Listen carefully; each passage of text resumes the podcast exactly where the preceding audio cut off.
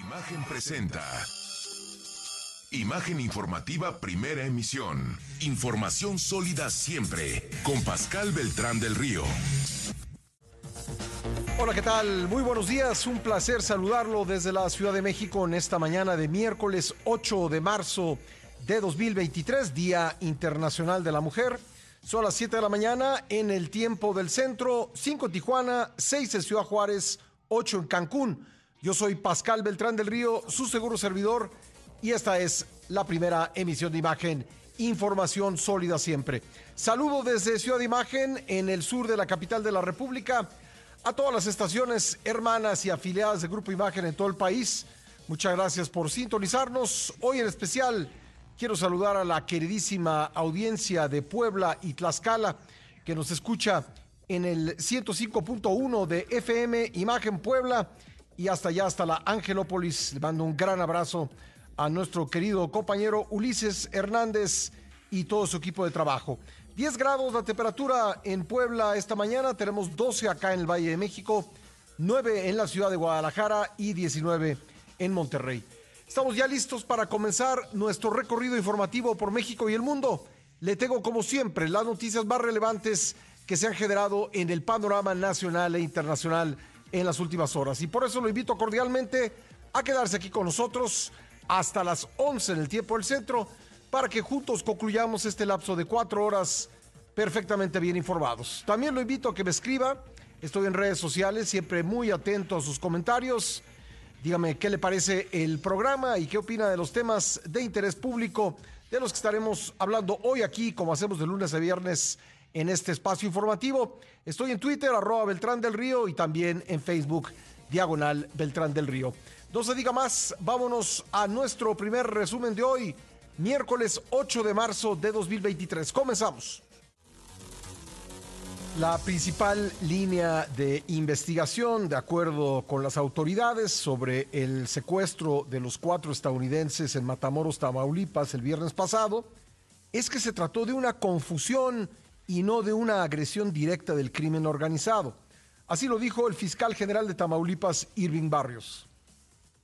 Todo este intercambio de información se va fortaleciendo la línea de que fue una confusión, no fue una agresión directa.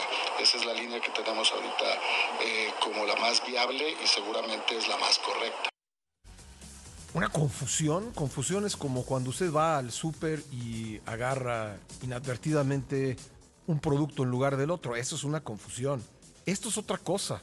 Se lo digo en la columna del día de hoy en el periódico Excelsior. ¿Cuál confusión? Esto es impunidad pura.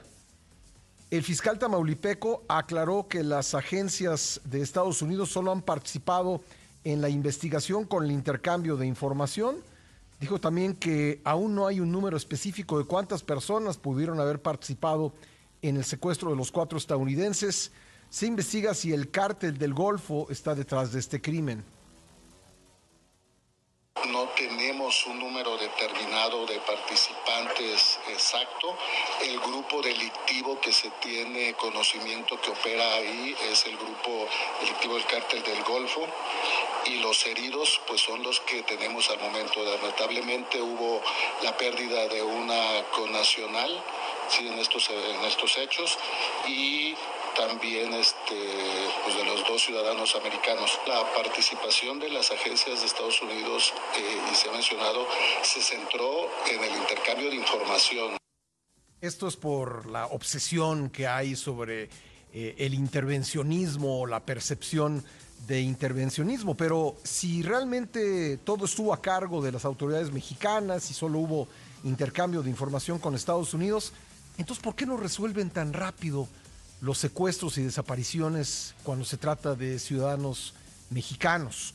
Durante una conferencia en la sede de la Secretaría de Seguridad y Protección Ciudadana en la Ciudad de México, en esta capital, en la que participaron autoridades federales y estatales, el gobernador Américo Villarreal detalló que el hallazgo de los estadounidenses se dio en una casa de seguridad en el ejido El Tecolote, al sureste de Matamoros, donde mantenían con vida a dos personas, una mujer y un hombre, en tanto que los otros dos secuestrados fueron hallados muertos. precisó que ayer mismo entregaron a autoridades del consulado estadounidense a los dos sobrevivientes, Latavia McGee y Eric James Williams, quien estaba herido en una pierna. Mientras los cuerpos de los dos fallecidos, Shahid Woodward y Sindel Brown, serán repatriados una vez que se concluyan los trámites correspondientes. Escuchemos al gobernador Américo Villarreal. Antes del mediodía, autoridades mexicanas entregaron a autoridades estadounidenses la mujer que resultó ilesa y el hombre que se encuentra herido en el puente internacional de Bronville y Matamoros. Los dos ciudadanos privados de su vida serán entregados mediante los protocolos de repatriación a las autoridades estadounidenses en las próximas horas, después de terminar los estudios periciales correspondientes en el CEMEFO de Matamoros, Tamaulipas. Bueno, y volviendo al tema de la principal línea de investigación que dicen las autoridades de Tamaulipas, la confusión, ¿usted cree que en Estados Unidos a las víctimas o a otras personas que visitan regularmente el país o que quieren invertir en México o que están pensando en algún eh, viaje de vacaciones, les importa si fue por confusión o fue por ataque directo. Lo que están viendo es que esas cosas pasan en México a plena luz del día, en un lugar céntrico, y pues a lo mejor se lo están pensando. Quién sabe si valga la pena, quizá es lo que están pensando. Por su parte, Rosa Isela Rodríguez, secretaria de Seguridad y Protección Ciudadana, precisó que existen otras líneas para investigar el secuestro de los estadounidenses. Informó que están trabajando de manera conjunta para dar con los responsables del secuestro y asesinato. Condenamos lo sucedido y lamentamos las pérdidas de vidas que se registraron. Reiterar que el Gabinete de Seguridad Nacional trabaja todos los días con el propósito de pacificar el país y lo hace de forma coordinada con los tres niveles de gobierno. Además, para este caso específico, se estableció un grupo de trabajo que mantiene relación permanente con nuestros homólogos estadounidenses. Estamos juntos México y Estados Unidos trabajando de la mano, como ustedes saben, en los temas que atañen a la seguridad en ambos lados de la frontera. Pues sí, el cassette, el que ponen cada vez que hay un hecho así, condenamos, lamentamos, estamos trabajando. Pues sí, están trabajando. Todos los días hay una reunión de seguridad a las 6 de la mañana. ¿Y de qué sirve? Pues como que para tomar café y cuando cumple años alguno de ellos, como ocurrió con el secretario de Gobernación, sacan un pastel la verdad es que no sé para qué sirve, porque resultados, pues no hay muchos. En la conferencia de prensa participaron también los secretarios de Defensa y de Marina. El embajador de Estados Unidos en México, Ken Salazar, lamentó la muerte de dos de sus connacionales, aseveró que este ataque demuestra la imperante necesidad de trabajar estrechamente con autoridades mexicanas para que sean castigados los responsables y actos violentos semejantes no vuelvan a ocurrir. Además, reafirmó que Tamaulipas representa un riesgo por los altos niveles de criminalidad y violencia, particularmente dijo la ejercida por el cártel del Golfo. El fiscal general estadounidense Merrick Garland aseveró que Estados Unidos será implacable para que se haga justicia tras el secuestro de cuatro estadounidenses en Matamoros, dos de los cuales, como ya le comentamos, fueron hallados muertos. En conferencia de prensa, Garland envió sus condolencias a los familiares de las dos víctimas de lo que consideró como un crimen atroz. Begin today, uh, I want to address the attack and the kidnapping of four Americans in Mexico on Friday. I've been briefed by the FBI, which is working with Mexican authorities, and senior department officials are working closely with our counterparts at the State Department. During this difficult time, I want to offer my deepest sympathies to the families of the Americans who were attacked and kidnapped. Bueno, pues ahí el, eh, el Eh, eh, bueno, el fiscal general de Estados Unidos, quien es el jefe del Departamento de Justicia, en su, a su vez, la vocera de la Casa Blanca, Karine Jean-Pierre, insistió en que son inaceptables los ataques a ciudadanos estadounidenses sin importar dónde y cómo ocurran. Agradeció el arduo trabajo de las autoridades estadounidenses y sostuvo que continuarán colaborando con el gobierno mexicano para que haya justicia en este horrible incidente.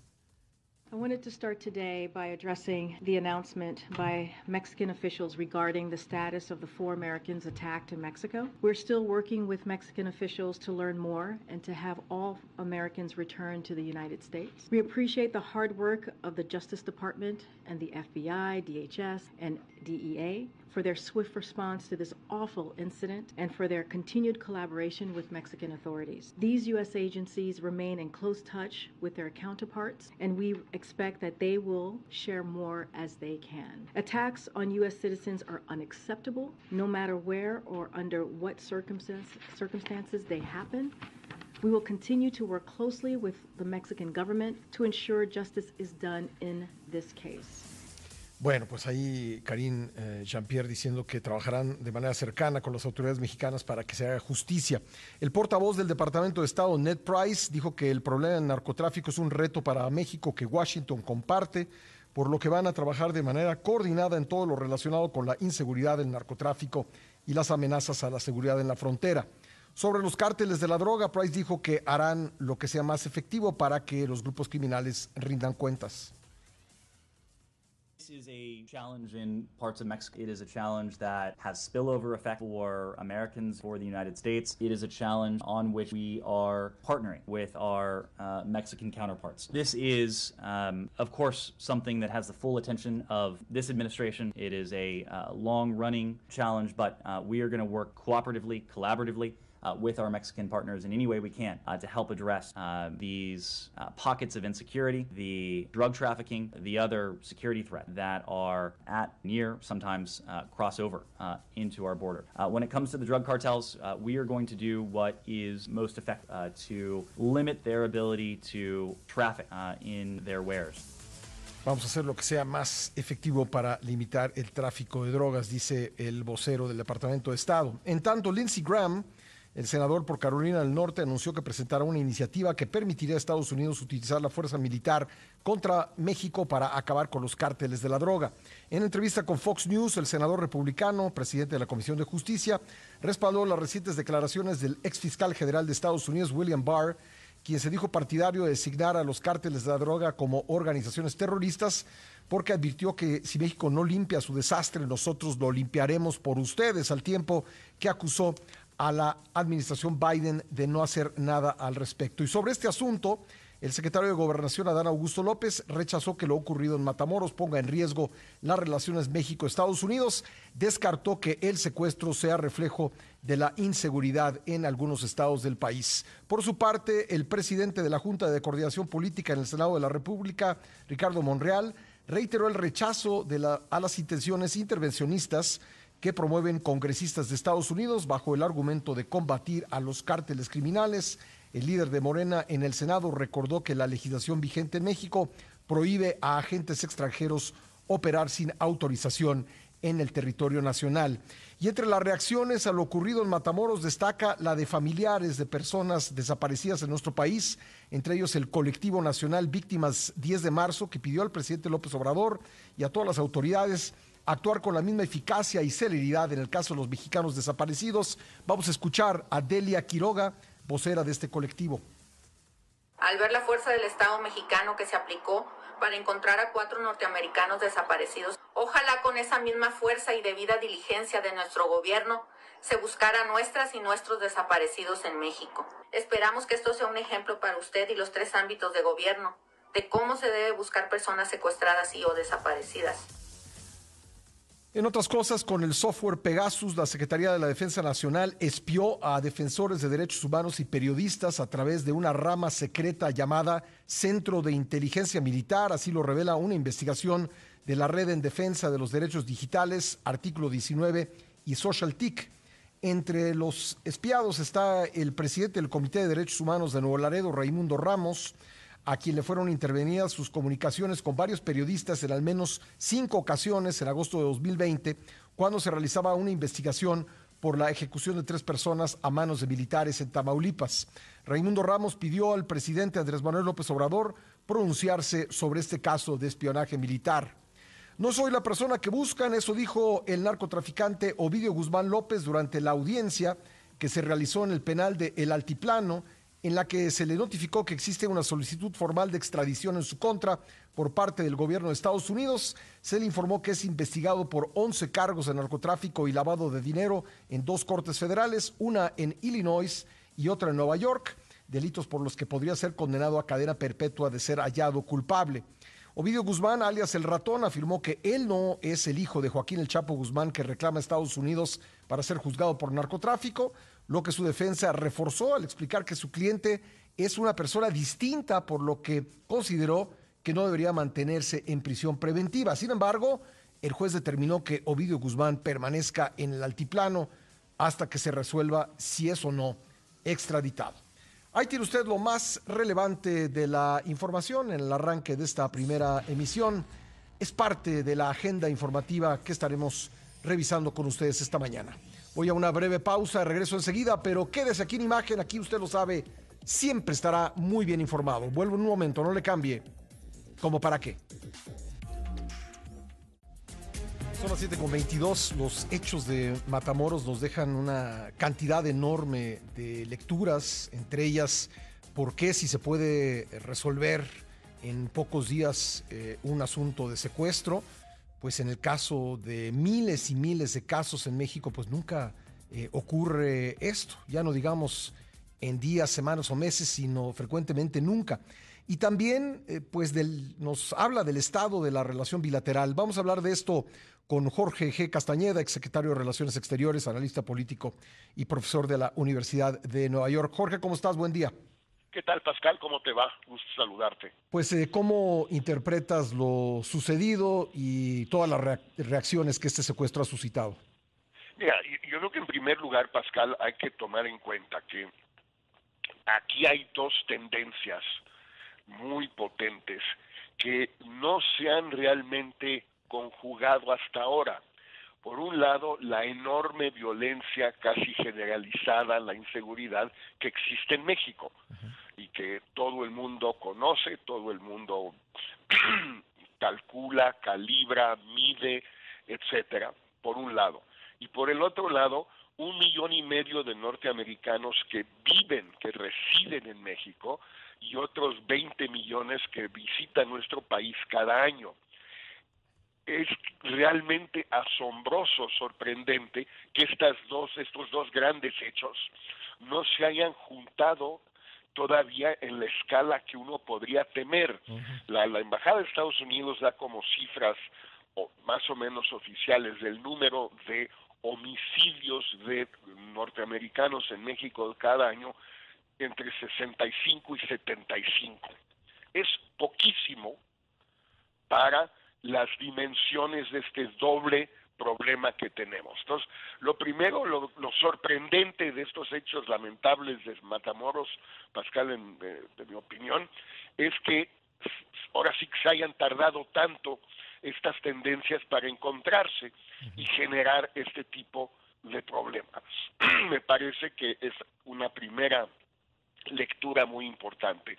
La segunda es que efectivamente cuando se moviliza el gobierno federal, un gobierno estatal, el ejército, la Guardia Nacional, el FBI, el gobierno de Estados Unidos, cuando el gobierno de Estados Unidos presiona clara y públicamente al gobierno de México, este puede, en efecto, encontrar en este caso a los cuatro norteamericanos, dos vivos, dos ya fallecidos, y en principio eh, a un, un elemento de investigación de quienes los mataron y quienes los secuestraron. Pero eso solo sucede cuando en efecto el gobierno de Estados Unidos eh, aprieta en serio. Ya lo habíamos visto, Pascal, eh, el, el, presidente López Obrador es como todos los bullies. Cuando le hablan golpeado, le hablan fuerte, le hablan recio, se dobla. Digo, no creo que haya una sorpresa ahí. Eso ya lo hemos visto mucho. Lo vimos con Trump y lo hemos visto con Biden.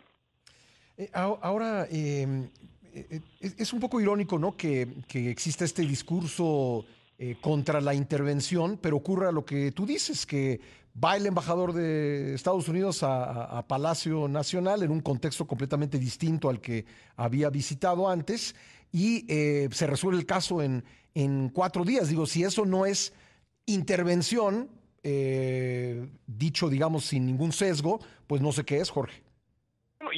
Días, Pascal es generoso, porque aunque fueron secuestrados, el viernes por ahí del mediodía en Matamoros, eh, en realidad no fue hasta el lunes que fue el embajador, si no me equivoco, y hasta el martes que fueron encontrados los cadáveres. Fue un día un día. Fue en un día, o sea, un par de gritos y listo.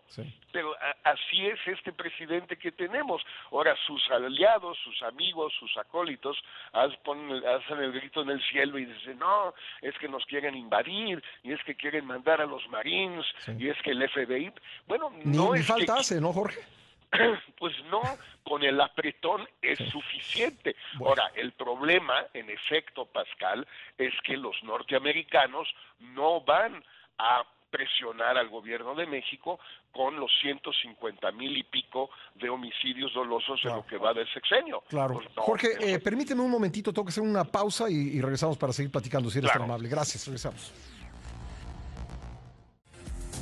Le agradezco a Jorge Castañeda que me haya esperado en la línea para seguir esta conversación. Jorge, eh, decías antes del corte que por los eh, casi 150 mil asesinatos que van en este periodo de gobierno y, los 112 mil desaparecidos que hay en México, pues la tragedia es que por ellos no va a hablar eh, o presionar el gobierno estadounidense. Pues en, efecto no, y en, realidad pues no es su chamba. Claro. la presión Eh, en relación a los mexicanos eh, asesinados o desaparecidos debiera venir de la sociedad civil mexicana, eh, de los partidos políticos, del Congreso, de los tribunales, de los medios de comunicación, etcétera. No le toca a los norteamericanos esa esa chamba, les toca a ellos armar un escándalo monumental cada vez que mueren norteamericanos, como el caso de los Levarón en Bavispe, ¿no? Y desde luego el caso de los secuestrados de Matamoros. Pero eh, eh, lo que lo que queda claro es que sí hay la capacidad cuando se quiere actuar, cuando hay la presión de Estados Unidos. Ahora, esto de esta esto digamos encaja bien con una cierta narrativa en Estados Unidos que ha venido surgiendo y fortaleciéndose en las últimas semanas y los últimos meses, que es que hay un problema de seguridad, hay un problema de estabilidad, hay un problema de Estado de Derecho en México y eso afecta intereses de Estados Unidos. En primer lugar, el envío masivo de fentanilo desde México a Estados Unidos, eh, porque eso es lo que ellos dicen que es el caso. Eh, a ti y a mí, Pascal, puede no constarnos que todo el fentanilo que se consume en Estados Unidos y que cuyas sobredosis pueden matar a más de 100 mil norteamericanos al año provengan de México. Puede ser sí, puede ser que no. El gobierno de México tiende a decir que no y tiende a decir que tampoco es que los químicos precursores vengan de China y se procesan en laboratorios en México. Bueno, eh, no sabemos en qué proporción, pero la narrativa norteamericana se va construyendo. Y si además mueren norteamericanos en México, pues fortalece esa narrativa, peor como dices. Oye, eh, Jorge, eh, ¿qué, repercusiones eh, o qué otras, más, bien, qué otras repercusiones crees que pueda tener este hecho que es un poco un catalizador de cosas que ya venían sucediendo? Mira, yo no creo que vaya a tener, a, detonar, digamos, un proceso legislativo como el, que han pedido un par de congresistas republicanos sureños, o como el que ha pedido el ex procurador William Barr, o como el ha pedido el ex embajador de Estados Unidos en Panamá y el ex guerrillero salvadoreño Joaquín Villalobos, de que se declare, de que Estados Unidos declare a los cárteles mexicanos eh, organizaciones terroristas extranjeras o foreign terrorist organizations. Yo no creo que eso vaya a prosperar en el Congreso, pero va a subir la temperatura sin ninguna duda. Es decir, va a haber más alaraca, más proyectos de resolución, más eh, editoriales en los medios, más comentarios en la televisión norteamericana. Pues sí, ¿por qué? Pues porque mataron a dos norteamericanos en Matamoros. Pues sí, esa es una razón suficiente. Oye, y, además se da una eh, combinación de la que se ha hablado poco. Eh, los eh, secuestrados, incluyendo los dos asesinados, son afroamericanos que probablemente sean votantes demócratas de un estado, Carolina del Sur, que es profundamente republicano. Es decir, esto une a los dos extremos de la política estadounidense. Bueno, lo, los une, pero conviene recordar algo muy importante, Pascal, ya que lo traes a colación. El estado de Carolina del Sur fue donde Joe Biden ganó su primera primaria en el 2020 y donde le dio la vuelta a la contienda por la candidatura demócrata, gracias al congresista James Clyburn, que es de Carolina del Sur. Eh, eh, es un estado, uno de los estados con la mayor proporción de población afroamericana. Eh, es muy sensible Biden a lo que sucede ahí. Es algo que lo, lo, lo, lo, afecta mucho, le afecta mucho porque sabe que ahí, de ahí vino su fuerza. Entonces, sí se juntan muchos factores. ¿Por qué los medios norteamericanos eh, prestan tanta atención a este caso y no a cuando asesinan a dos mexicanos del lado norteamericano de la frontera? Bueno, para empezar, porque le tocaría a los medios mexicanos armar tanto escándalo con asesinatos de mexicanos en Estados Unidos, los medios norteamericanos hacen su chamba, informar sobre lo que sucede y afecta a norteamericanos. Así es esto. Pues sí, eh, sí, efectivamente es un, es un, es un estado eh, pequeño pero muy significativo en la eh, política norteamericana. ¿Algún otro comentario, Jorge, sobre estos hechos? ¿Alguna otra reflexión que te suscite?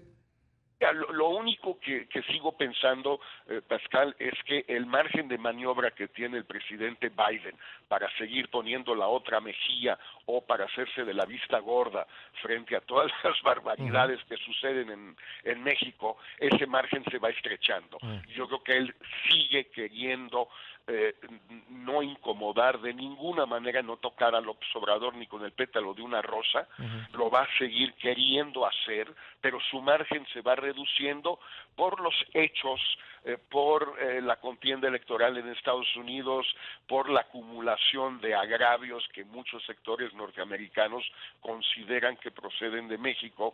Por todas esas razones, ese margen se va reduciendo y se va reduciendo más todavía. Bien, Jorge, pues siempre un gusto conversar contigo. Gracias. A ti, Pascal, un abrazo. Gracias igualmente.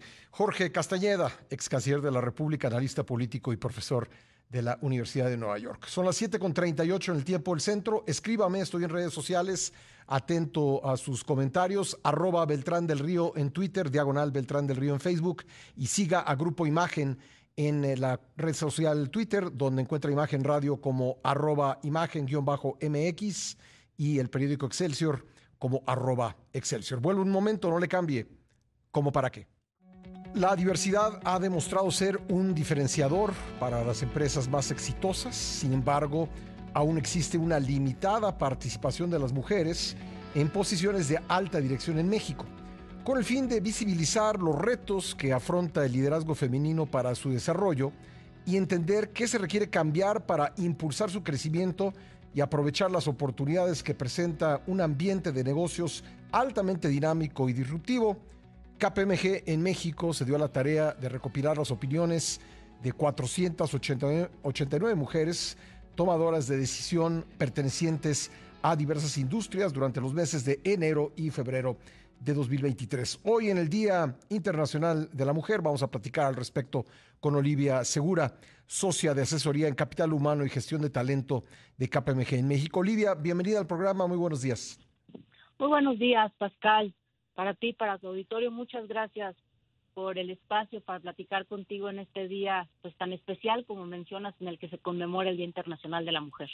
¿A, qué tipo de desafíos se enfrentan eh, hoy en día las mujeres ejecutivas en México?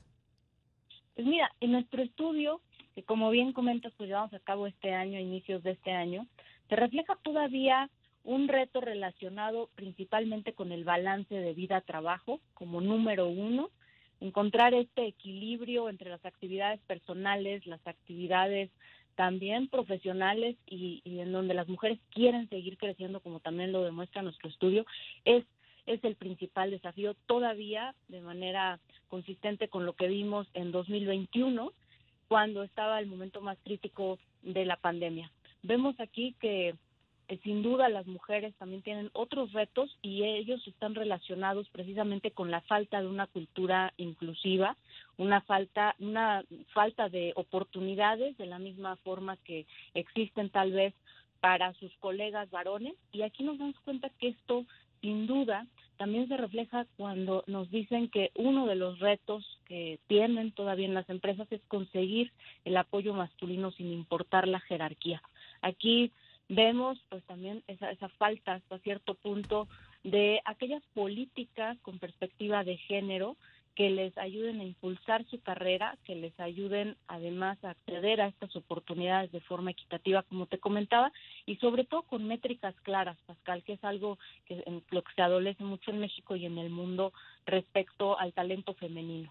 No hay métricas muy claras en, en muchos lugares y esto pues sin duda se ve reflejado en los desafíos que mencionan las directivas, Pascal. ¿Cuáles son, dirías tú, las fortalezas del liderazgo femenino que han ayudado a superar los retos y adversidades de las empresas en los últimos años? Mira, fortalezas muy interesantes y sobre todo que denotan pues que las mujeres han convertido esta adversidad, esta incertidumbre que se vive actualmente como lo hicieron en nuestro estudio pasado es que han aprovechado el momento para adquirir nuevos conocimientos, para desarrollar nuevas habilidades, lejos, lejos de estar eh, pues en un entorno de incertidumbre que las haga retraerse, en contrario, las está impulsando, como más del 50% de nuestra muestra nos dice, en cuanto al desarrollo profesional que están teniendo, gracias a esas habilidades que están desarrollando, pero también gracias a que están siendo capaces de asumir mayores responsabilidades.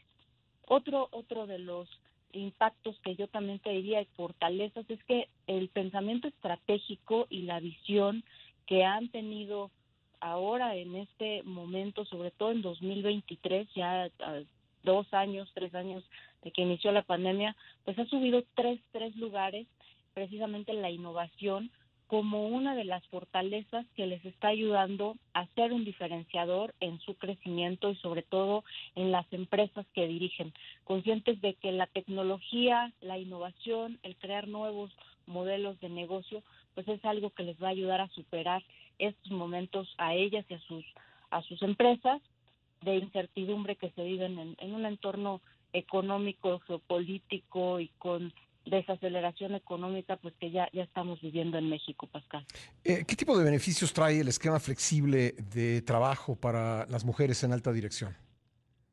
Muy buena pregunta, Pascal. Beneficios muy importantes, beneficios que se relacionan precisamente con ese equilibrio de vida-trabajo que mencionamos como el principal reto que todavía se vive, porque de acuerdo al 80% de las mujeres nos mencionan que la calidad de vida, precisamente por contar con más tiempo para actividades personales, menos tiempo dedicado a traslados, pues les, les ayuda mucho eh, en, esos, en ese balance que pues todavía duele al talento femenino. Y por otro lado, en la misma proporción, coinciden en que facilita ejercer la maternidad, pero también la paternidad de sus parejas y con ello participar en actividades sin tener que elegir entre forjar una carrera profesional por un lado o formar una familia.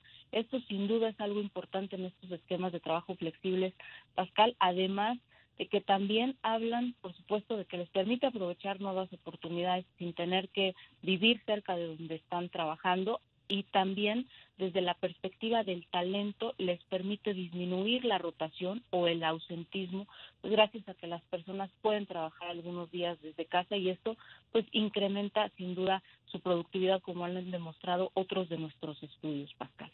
¿Y cómo se logra una inclusión efectiva del talento femenino en puestos de alta dirección? Pues principalmente con estándares, con políticas de género que permitan tener estos espacios, como te comentaba, con condiciones de igualdad, con condiciones sobre todo equitativas para un talento femenino cuya principal motivación es continuar creciendo profesionalmente. Se habla mucho de que en algún momento las mujeres eligen o priorizan la carrera, el, perdón, la, la vida personal, la vida familiar, formar una familia versus su carrera. Sin embargo, esto pues nos queda al descubierto en nuestro estudio que no es así y es por ello que es importante definir estas políticas de género, hablar de estos temas, hablar también, por supuesto, de estándares de equidad salarial, que también como 51% de nuestras de, las directivas que, contestaron este sondeo, pues nos dicen que existen, pero hay áreas todavía por mejorar. Esto va a ser fundamental para que las mujeres puedan seguir creciendo y llegando a estas posiciones de alta dirección en México, Pascal. Pues muy bien, Olivia. Eh, cuéntanos, eh, si eres tan amable, dónde los pueden encontrar. Por supuesto, Pascal, en kpmg.com.mx, en nuestras redes sociales, en Facebook, en LinkedIn, en Twitter, en YouTube, nos encuentran como KPMG México y en delineandoestrategias.com. Pascal, muchísimas gracias por el espacio y un gusto como siempre estar contigo. igualmente, Olivia. Olivia Segura, socia de asesoría de capital humano y gestión del talento de KPMG en México. Vamos a una pausa, regresamos.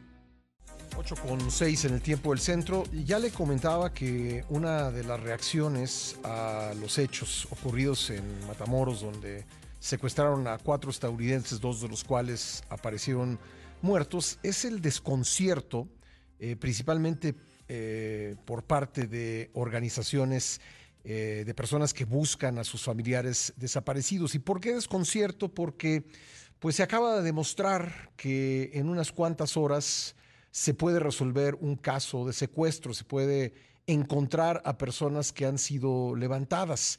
Y en el caso de la enorme mayoría de los desaparecidos en México, que actualmente la cifra oficial está en 112 mil, pues no pasa nada, pasan los años y los familiares siguen buscando a sus desaparecidos, casi siempre sin la ayuda de la autoridad y frecuentemente bajo amenazas de las personas que las desaparecieron. Ahí mismo en Tamaulipas hay un predio muy cercano al lugar donde encontraron a los estadounidenses a no más de media hora, que se llama La Bartolina. Y este, en este predio, eh, pues hay todas las evidencias de que se usó por parte del crimen organizado durante muchos años para ejecutar a las personas levantadas, eh, desaparecerlas, desaparecer sus restos. Y pese a que la propia Comisión Nacional de Búsqueda ya ha reconocido que en este predio ocurrieron cosas terribles y hay buena cantidad de restos, pues no se ha avanzado en la identificación de los mismos. Vamos a hablar de este tema con Delia Quiroa, vocera del colectivo de búsqueda 10 de marzo en Tamaulipas, que ayer le dirigió un mensaje al presidente Andrés Manuel López Obrador, pues eh, alegrándose por un lado que hayan aparecido los estadounidenses, pero también preguntando por qué eh, los mexicanos cuando desaparecen pues no se resuelven sus casos. Eh, Delia, muchísimas gracias por estar con nosotros. Buen día. Al contrario, Pascal, gracias a ti y a tu amable audiencia por invitarnos una vez más. Pues eh, yo me acordé de inmediato de ti, de los colectivos de búsqueda de Tamaulipas, de la Bartolina, cuando pues eh, vi todo lo que había sucedido en Matamoros. Sí, pues es que estamos muy, muy indignadas, muy indignados al ver la respuesta del Estado mexicano para buscar a estas personas estadounidenses. Y muchas de las personas que están en el colectivo de nosotros tienen doble nacionalidad. Mm. Entonces, mm, no, no podemos nosotros creer este despliegue tan enorme de, de Fuerzas Armadas, de autoridades locales para poder dar con el paradero de estas personas simplemente porque Estados Unidos hizo presión, exigió a sus ciudadanos y no descansó hasta que se los entregaron. Entonces decimos, ¿cómo es posible que tenga que, inferir el que seas de cierta nacionalidad para que las autoridades te busquen de inmediato? Pues sí, y demuestra que, sí se puede. Entonces, si se puede, pues es que no se quiere, ¿no? En el caso de los mexicanos. Sí, sí, así es. Vemos la falta de voluntad política más que nada y la falta de capacitación también en muchas autoridades, porque como comentabas ahorita, no ha habido identificaciones de los restos que se han sacado de la Bartolina, pero porque el estado de Tamaulipas no comparte perfiles genéticos de familiares con la Fiscalía General de la República. Entonces, en la Fiscalía General de la República hay muchos dictámenes de restos que no han sido identificados y en los estados hay muchos dictámenes de familias que no han sido comparados porque no hay esta coordinación entre estados y autoridades federales. ¿Cuántas, eh, de acuerdo con las investigaciones que ustedes han hecho, eh, aproximadamente los restos de cuántas personas, a lo mejor es difícil de saberlo, pero, pero eh, digamos un estimado de cuántas personas fueron desaparecidas en la Bartolina? Ahorita oficialmente el último informe que nos dieron son 222 y solamente dos han dado positivo. Eh, uno un muchacho de Jalisco y otro joven de Tamaulipas. Que entiendo que eran migrantes que habían sido deportados, ¿verdad? El de Jalisco sí, el de Tamaulipas no. Incluso era servidor público del sector salud. Entonces ahí también vemos que no es este el discurso que maneja el gobierno, ¿no? Que todos estaban involucrados en el crimen organizado, no es así. Las únicas dos víctimas identificadas son inocentes, no andaban en los pasos. Eh, entonces, ¿qué, hace falta para avanzar? ¿Se han recuperado restos? Entiendo que, es una gran cantidad de kilos de, restos eh, eh, humanos los que se han recuperado ahí. ya me dirás qué cantidad es y también qué hace falta para que comience, se acelere esta identificación y las personas que están buscando a sus seres queridos, pues puedan cerrar este horrible capítulo de, su historia y la historia del país. Así es, Pascal. Pues mira, Lamentablemente, mm, eh, recientemente mm, vimos unos informes de una queja que pusimos por las declaraciones que dio Carla Quintana y lo que nos decía la Fiscalía General de la República, de que la Fiscalía decía que tenía 67 kilos y Carla Quintana dijo que tenía 500. Entonces no había un sustento real para que Carla Quintana declarara que de ahí se habían sacado 500 kilos. Lo hizo por rumores y lo puso en un informe oficial siendo que las autoridades estatales informan que solo hubo tres diligencias en la Bartolina y que se sacaron 33 indicios y en las otras no especifica, pero no habla de 500 kilos.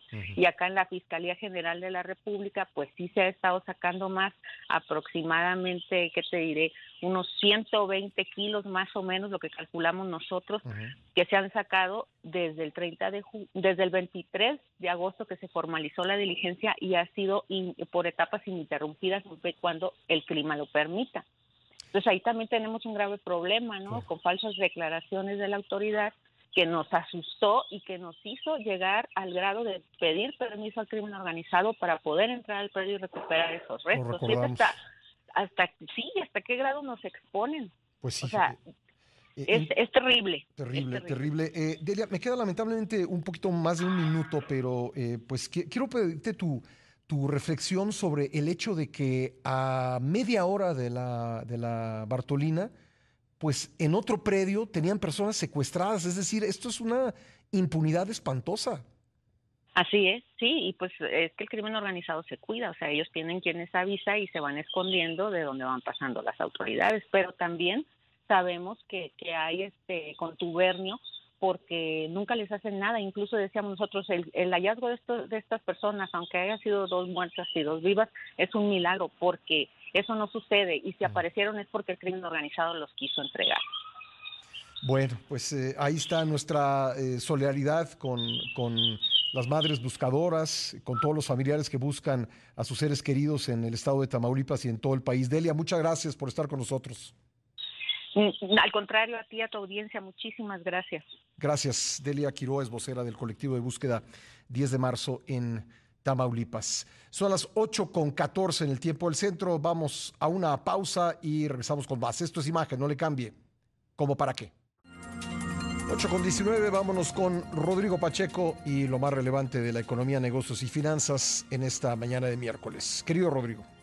Pascal, con mucho gusto de saludarte en esta mañana. Eh, pues un 8 de marzo eh, que sin duda pues tiene que ver con muchas reflexiones a propósito de las discusiones de equidad de género que son eh, fundamentales en nuestro país y que, bueno, pues se reflejan en distintos números y sobre todo que tienen una lógica económica impecable en términos de una mayor integración de las mujeres en condiciones obviamente de igualdad al mercado laboral, pero también el énfasis eh, que ponen las empresas a través de sus políticas, por ejemplo, en las licencias de maternidad y paternidad igualadas, como ocurre en los países escandinavos, que hacen que la sociedad en su conjunto pues muestre que da valor, digamos, a la educación de los niños, que es importante de ambos padres. Pero bueno, lo que te quiero contar, Pascal, es que hoy por la mañana eh, en el programa eh, tuvimos a varias mujeres líderes, eh, por ejemplo estuvo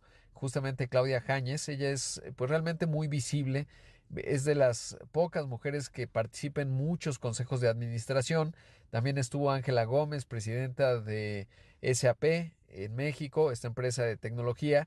Y bueno, en fin, varias, eh, Connie, nuestra productora, Wendy también, que tú la conoces bien, eh, eh, Vanessa de Danone, y también Bárbara, que es una científica que está allá en París, Francia.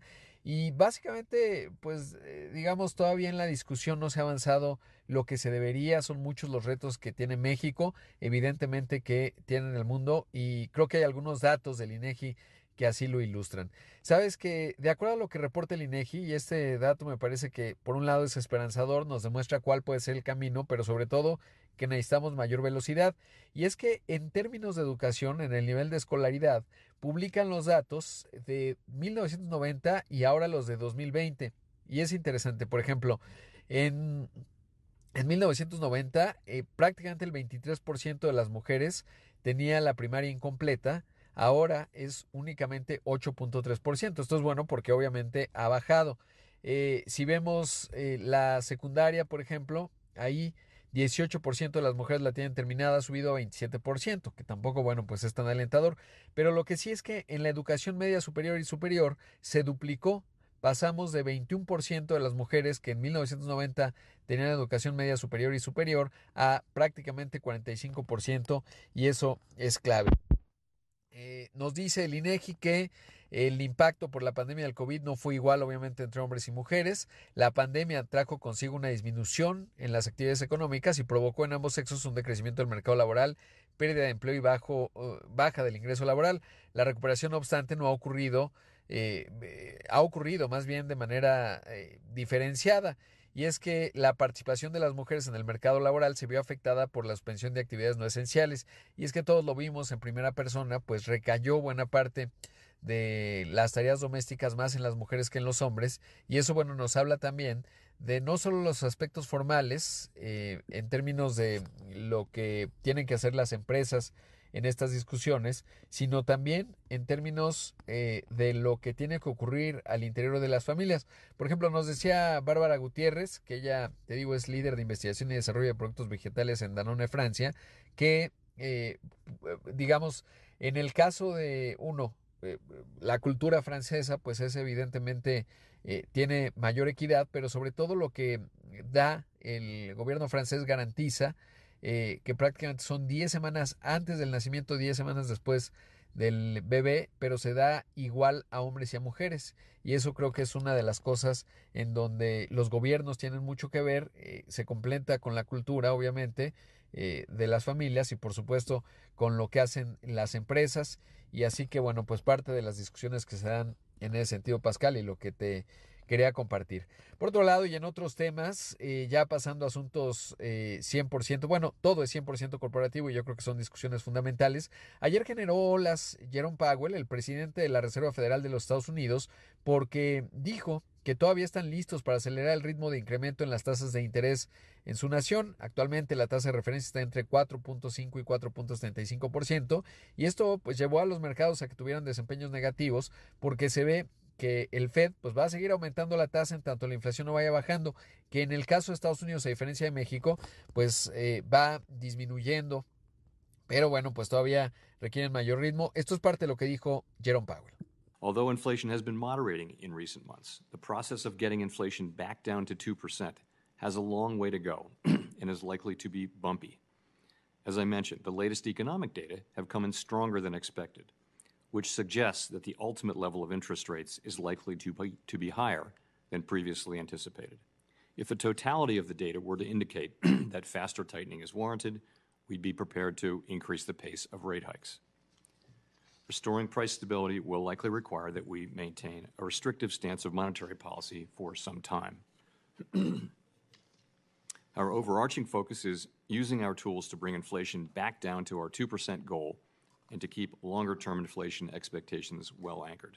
Ahí Pascal lo escuchamos, dice que aunque la inflación se ha estado moderando en los últimos meses, el proceso para lograr que la inflación vuelva a bajar al 2% tiene un largo camino por recorrer y es probable que sea accidentado. Dice Powell, como mencioné, los últimos datos económicos han sido más fuertes de lo esperado, lo que sugiere que es probable que el nivel final de las tasas de interés sea más alto de lo anticipado anteriormente. Si la totalidad de los datos indicaran que se justifica un endurecimiento más rápido, estaríamos preparados para acelerar el ritmo de incrementos. Restaurar la estabilidad de precios probablemente requerirá que mantengamos una postura restrictiva de la política monetaria durante algún tiempo. Dice nuestro enfoque general es utilizar nuestras herramientas para reducir la inflación a la meta del 2%. Y es interesante porque de repente en la discusión en Estados Unidos se habla acerca de si tendrían que disminuir el objetivo de inflación y ya no que fuera 2%, sino 4%. Ayer justo que platicaba con Jonathan Heath, el subgobernador del Banco de México, decía que él no estaba tan a favor de una medida así porque obviamente pierde credibilidad el Banco Central, porque cuando haya otro proceso de inflación, eh, que evitaría que eh, pues el banco, los bancos centrales vayan elevando la tasa objetivo de inflación y entonces, bueno, pues ya no hay garantías de que van a tener este compromiso, de ahí que se mantiene el 2%, pero es un hecho también que estamos en un escenario de alta inflación estructural, no solo por, obviamente, lo que vimos, eh, los cambios en patrones de consumos por la pandemia y, por supuesto, lo que ocasionó el año pasado en precios de los alimentos la invasión de Ucrania por parte de Rusia, pero también el cambio climático eh, también, por supuesto, el cambio de la matriz energética que va aparejado de cumplir los objetivos del cambio climático, que evidentemente eh, genera un encarecimiento de las estructuras de costos. Y a ello habría que sumar algo que está beneficiando a México que es justamente pues el alejamiento que están teniendo China y Estados Unidos que finalmente lleva a la reorientación de cadenas de suministro que se salen particularmente de China. Vemos inversiones muy grandes de semiconductores en, en Arizona eh, tanto de Intel como de la taiwanesa Taiwan Semiconductor Manufacturing y muchas otras empresas que están llegando a México y en ese contexto, bueno, pues eso implica un cambio en la estructura de costos y por supuesto eso finalmente se refleja en productos finales. No así, por ejemplo, algo interesante que está ocurriendo en Estados Unidos es que la inflación salarial ha venido bajando y eso, bueno, pues hace pensar que en la formación de precios no se tendría que ver tanto. Es lo que tengo, querido Pascal. Gracias, Rodrigo. Gracias a Rodrigo Pacheco, son las 8.27 en el tiempo del centro. Vámonos a pausa, regresamos enseguida. Pero quédese aquí en imagen, aquí usted lo sabe, siempre estará muy bien informado. Vuelvo en un momento, no le cambie. ¿Cómo para qué? Son las 8.31. En una ceremonia solemne, la Cruz Roja Mexicana entregó la medalla de la Gran Cruz a cuatro distinguidas personalidades del país, quienes se han destacado por su labor humanitaria y su apoyo a los sectores más vulnerables. El máximo distintivo que brinda la benemérita institución fue otorgado a Olegario Vázquez Aldir, presidente ejecutivo de Grupo Empresarial Ángeles y consejero nacional de la Cruz Roja. Escuchemos. La Cruz Roja Mexicana entregó hoy, hoy un día muy importante, entregó la medalla de la Gran Cruz por su destacada labor humanitaria y su apoyo a los sectores más vulnerables a Olegario Vázquez Aldir, presidente ejecutivo de Grupo Empresarial Ángeles y consejero nacional de la institución, a Ninfa Salinas, presidenta del Consejo Directivo y Fundación Azteca de Grupo Salinas, a Carlos Slim Domit, presidente del Consejo de Administración de Telmex, y a Carmen Lebrija, que es la presidenta nacional de las Damas Voluntarias de la Cruz Roja. Al entregar la medalla de la Gran Cruz, Fernando Zuinaga, que es el presidente nacional de la Cruz Roja, habló de concretamente del trabajo de Olegario Vázquez Aldir.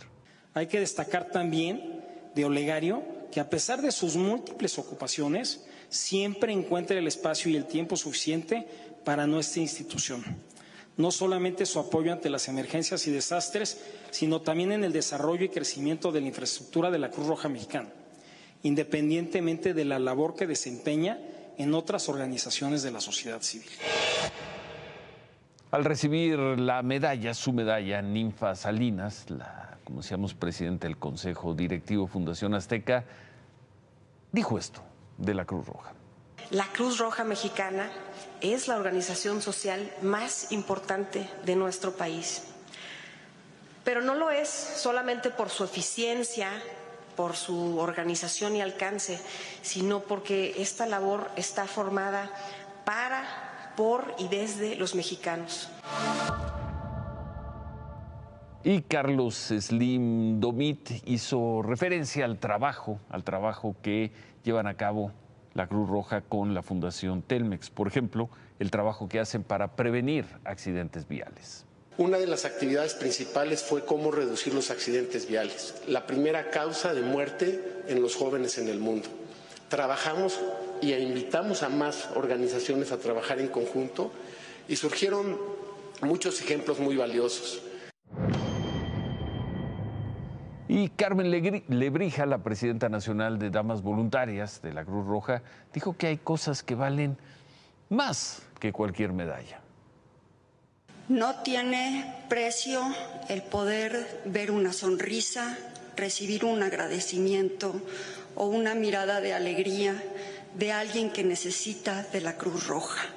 Sentir que hemos contribuido con algo y que hemos aportado con un granito de arena vale más que todas las medallas del, mundo. Pero muchas gracias. Olegario Vázquez Aldir, nuestro presidente, el presidente ejecutivo de Grupo Empresarial Ángeles y consejero nacional de la Cruz Roja, destacó el trabajo del voluntariado en la institución y reconoció el desempeño que ha hecho, el trabajo que hace ahí desde hace tiempo Fernando Zuinaga. Además, hizo esta reflexión. La pandemia nos permitió revalorar el papel del ser humano como parte de un ente colectivo y poner en entredicho nuestra capacidad de resolver problemas solos. Como nunca, nos hemos dado cuenta de que la humanidad no es la suma de personas aisladas, sino un ser social que late a un mismo ritmo y que todo, todo lo que hacemos en lo individual impacta, tarde o temprano, para bien o para mal, en el devenir de todos. Y habló también sobre el papel del empresariado hoy, el papel del empresariado en la sociedad. Estoy convencido de que el empresariado también tiene que seguir poniendo sus métodos probados en la empresa al servicio de la sociedad y de manera especial, de manera puntual, al servicio de quienes más lo necesitan. La solidaridad y la compasión deben convertirse en reflejos permanentes de nuestra sociedad y las empresas, insisto, tienen la obligación de asumir el liderazgo en esa toma de conciencia. Felicidades a todos y qué orgullo seguir viendo el trabajo todos los días, desde hace tanto tiempo, el trabajo cotidiano de la Cruz Roja. Por cierto, el presidente nacional de la Cruz Roja, eh, Fernando Zunaga, hizo un reconocimiento muy especial a las mujeres. Felicidades, felicidades y qué orgullo y qué lujo para este país en momentos tan críticos es el poder seguir contando con esa institución, con nuestra Cruz Roja. Bueno, pues ahí la ceremonia en la que se otorgó estas distinciones a cuatro mexicanos que dan su tiempo a los demás, que ayudan a que la Cruz Roja mexicana, una institución invaluable en nuestro país, pueda realizar su labor. Felicidades a los cuatro y felicidades también a esa gran institución que es la Cruz Roja Mexicana, sin la cual enfrentar eh, desastres en lo colectivo o percances en lo personal sería mucho, pero mucho más complicado. Son las 8 con 38 en el tiempo del centro. Vamos a un corte. Escríbame, estoy en redes sociales, muy atento a sus comentarios. Arroba Beltrán del Río en Twitter, diagonal Beltrán del Río en Facebook. Vuelvo un momento, no le cambie. ¿Cómo para qué? En el Día Internacional de la Mujer, que se conmemora este 8 de marzo, y desde un Palacio Nacional amurallado para, pues no sé, eh, distanciarse, digamos, de la protesta que ocurrirá dentro de unas horas ahí en el Zócalo, el presidente Andrés Manuel López Obrador se solidarizó con la lucha de las mujeres en defensa de sus derechos Además dijo que en México las mujeres han abierto paso en el papel que desempeñan. Hoy 8 de marzo se celebra, se conmemora la lucha de las mujeres en defensa de sus derechos y nosotros nos solidarizamos con estas luchas por la emancipación completa de las mujeres en México se ha venido avanzando mucho porque hay un movimiento en favor de los derechos de las mujeres y las mujeres han venido abriendo paso tanto en las luchas cotidianas que tienen que ver con su trabajo, en sus familias, en el papel que desempeñan en sus pueblos, como también las mujeres que actúan en el servicio público. El mandatario destacó que 70% de los servidores de la nación son mujeres, la transformación se da de abajo hacia arriba y con la gente y en especial el motor de este cambio son las mujeres, aseguró el presidente.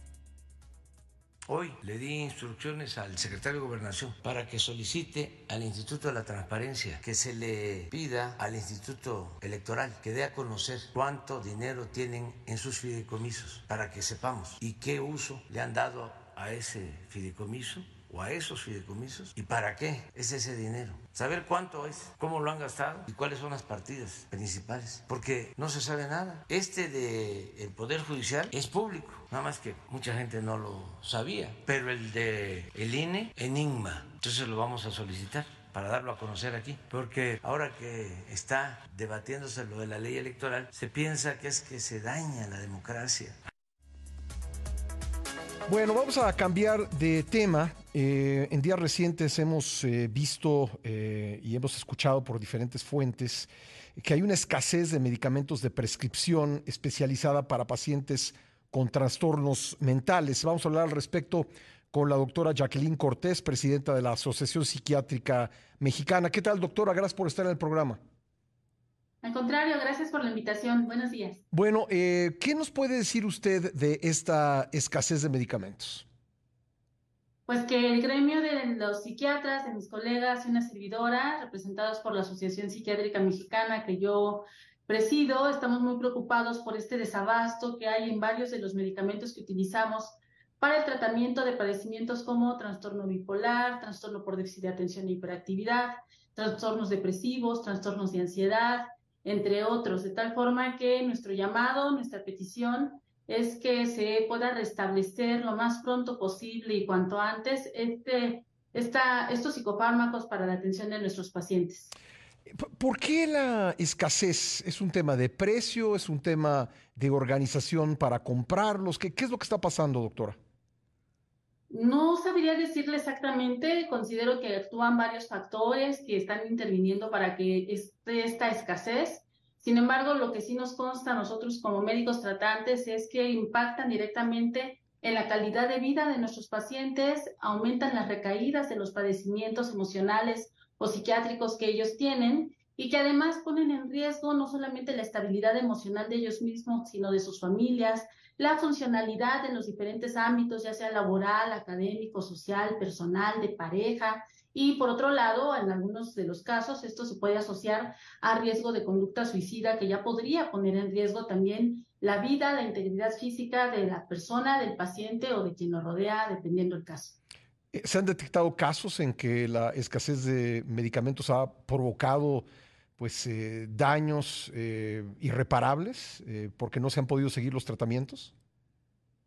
Sí, pues definitivamente un día o dos o tres o semanas o meses, porque esto ya lleva muchos meses de venirse dando, en donde el paciente deje de trabajar, donde el paciente deje de estudiar, deje de cumplir con sus funciones, pues esto se ve repercutido en su rendimiento académico, en sus calificaciones, en el rendimiento laboral y esto puede poner en riesgo incluso un trabajo que pueda ser a lo mejor el que lleve a cabo la manutención de ese sistema familiar o puede en un momento dado también pues tener el riesgo de una conducta suicida, ¿no? Y eso pues pone en riesgo la vida como tal.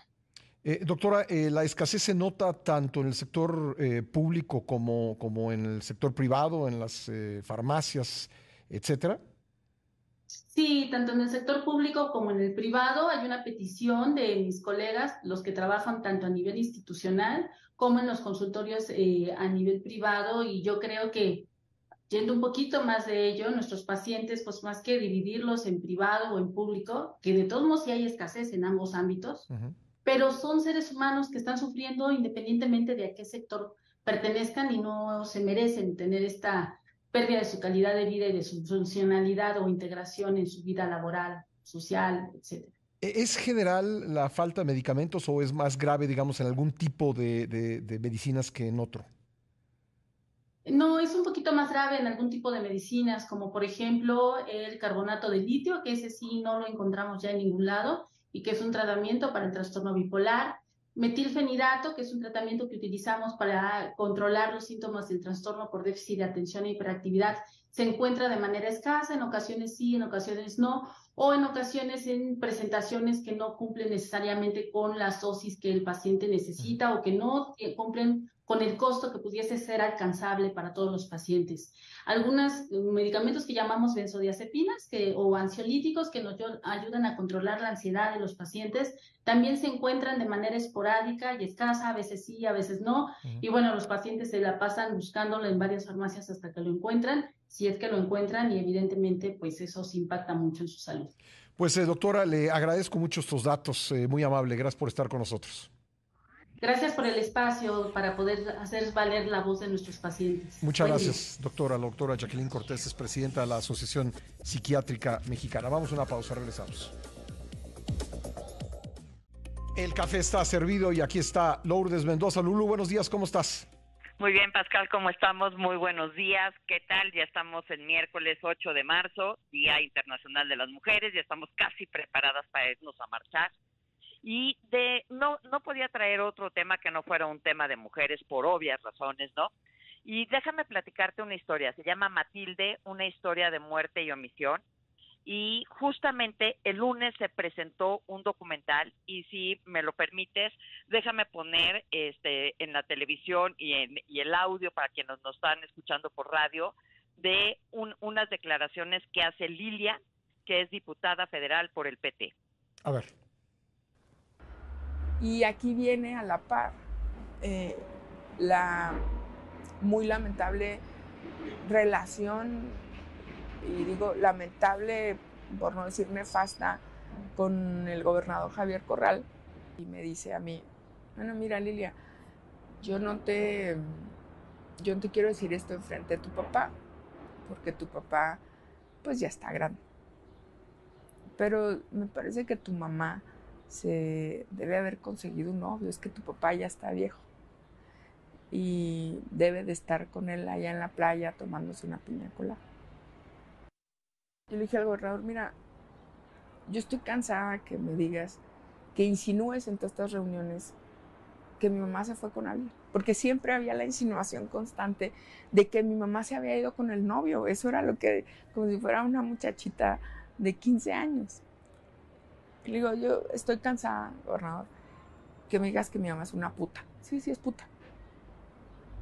Nada más, comunícamela.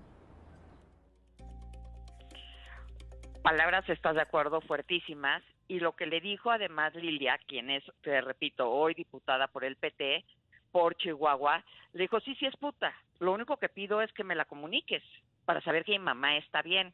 ¿Y qué crees? Pues su mamá, que era maestra, la maestra Matilde, apareció muerta el 24 de abril del 2017. Y después, a pesar de que había, este, aparecido muerta, no me lo vas a creer. Pero, ¿qué sucedió en Chihuahua? Pues para limpiar cara tanto la jueza como la fiscalía como el gobernador, pues entonces empezaron a declarar que había sido un crimen pasional. Y pues no, no fue ningún crimen pasional. ¿Y por qué traigo este tema además este 8 de marzo en particular, porque justamente hoy la diputada va a presentar una iniciativa que la iniciativa se llama evidentemente Matilda Matilde, perdón, con la cual busca castigar a los funcionarios públicos que por omisión dejen impune los casos de feminicidio. Entonces, el gran reto, Pascal, es que logremos que todas las diputadas y diputados y senadores, todos los legisladores a lo largo y ancho de la República pues dejen atrás, ¿no? Las diferencias de colores, de partidos y que piensen que sí tenemos 11 mujeres diarias asesinadas por el simple hecho de ser mujeres, ¿no? Hay 11 feminicidios que han ido a la alza. Más las desapariciones, ¿no? exacto, más las desapariciones. Y entonces que por favor que eh, eh, hoy se presente esta iniciativa y que pues en lo que va este, de, lo, de los periodos ordinarios de sesiones pues la puedan este, sacar adelante, ¿no? Porque creo que es muy importante. Lo que más menos me ha tocado como reportera cada vez que voy a las manifestaciones o me toca hablar con las víctimas, sobre todo de desapariciones de mujeres o de feminicidios, lo que te dicen es que cuando tú llegas como papá al Ministerio Público, lo primero que te preguntan y te dicen, ni siquiera te preguntan, te afirman es, no, señora, señor, su hija seguro se fue con el novio, al rato le regresa y espérese 72 horas para poder reportarla. Y lo que te dicen los expertos es que justamente las primeras 72 horas son vitales para encontrarlas con vida. Entonces creo que es un tema muy importante y justo hablando de Chihuahua, pues este, estuvimos el sábado con Maru Campos en su informe de gobierno y lo que decía la gobernadora es pues sin duda este Chihuahua tiene un este una deuda enorme con las mujeres hablando de las mujeres de Juárez y había dicho que habían puesto unos 145 135 puntos naranjas que son en lugares conocidos, farmacias, en, en, cualquier tipo de comercio, en donde ya con estos puntos naranjas habían salvado 20 mujeres, ¿no? Que se sentían este, desprotegidas y que fueron a buscar ayuda. Y hoy justamente en el Poder Judicial de, de, Chihuahua van a inaugurar uno nuevo y este es muy importante y que, creo que si sale bien también pudiéramos replicarlo a lo largo y ancho del país, porque lo que te dicen es que no nada más te van a, este, si te sientes amenazada o alguien te está persiguiendo, es ahí te, te, cobijan, sino además vas a tener ministerio público y vas a tener juez ahí en ese punto naranja.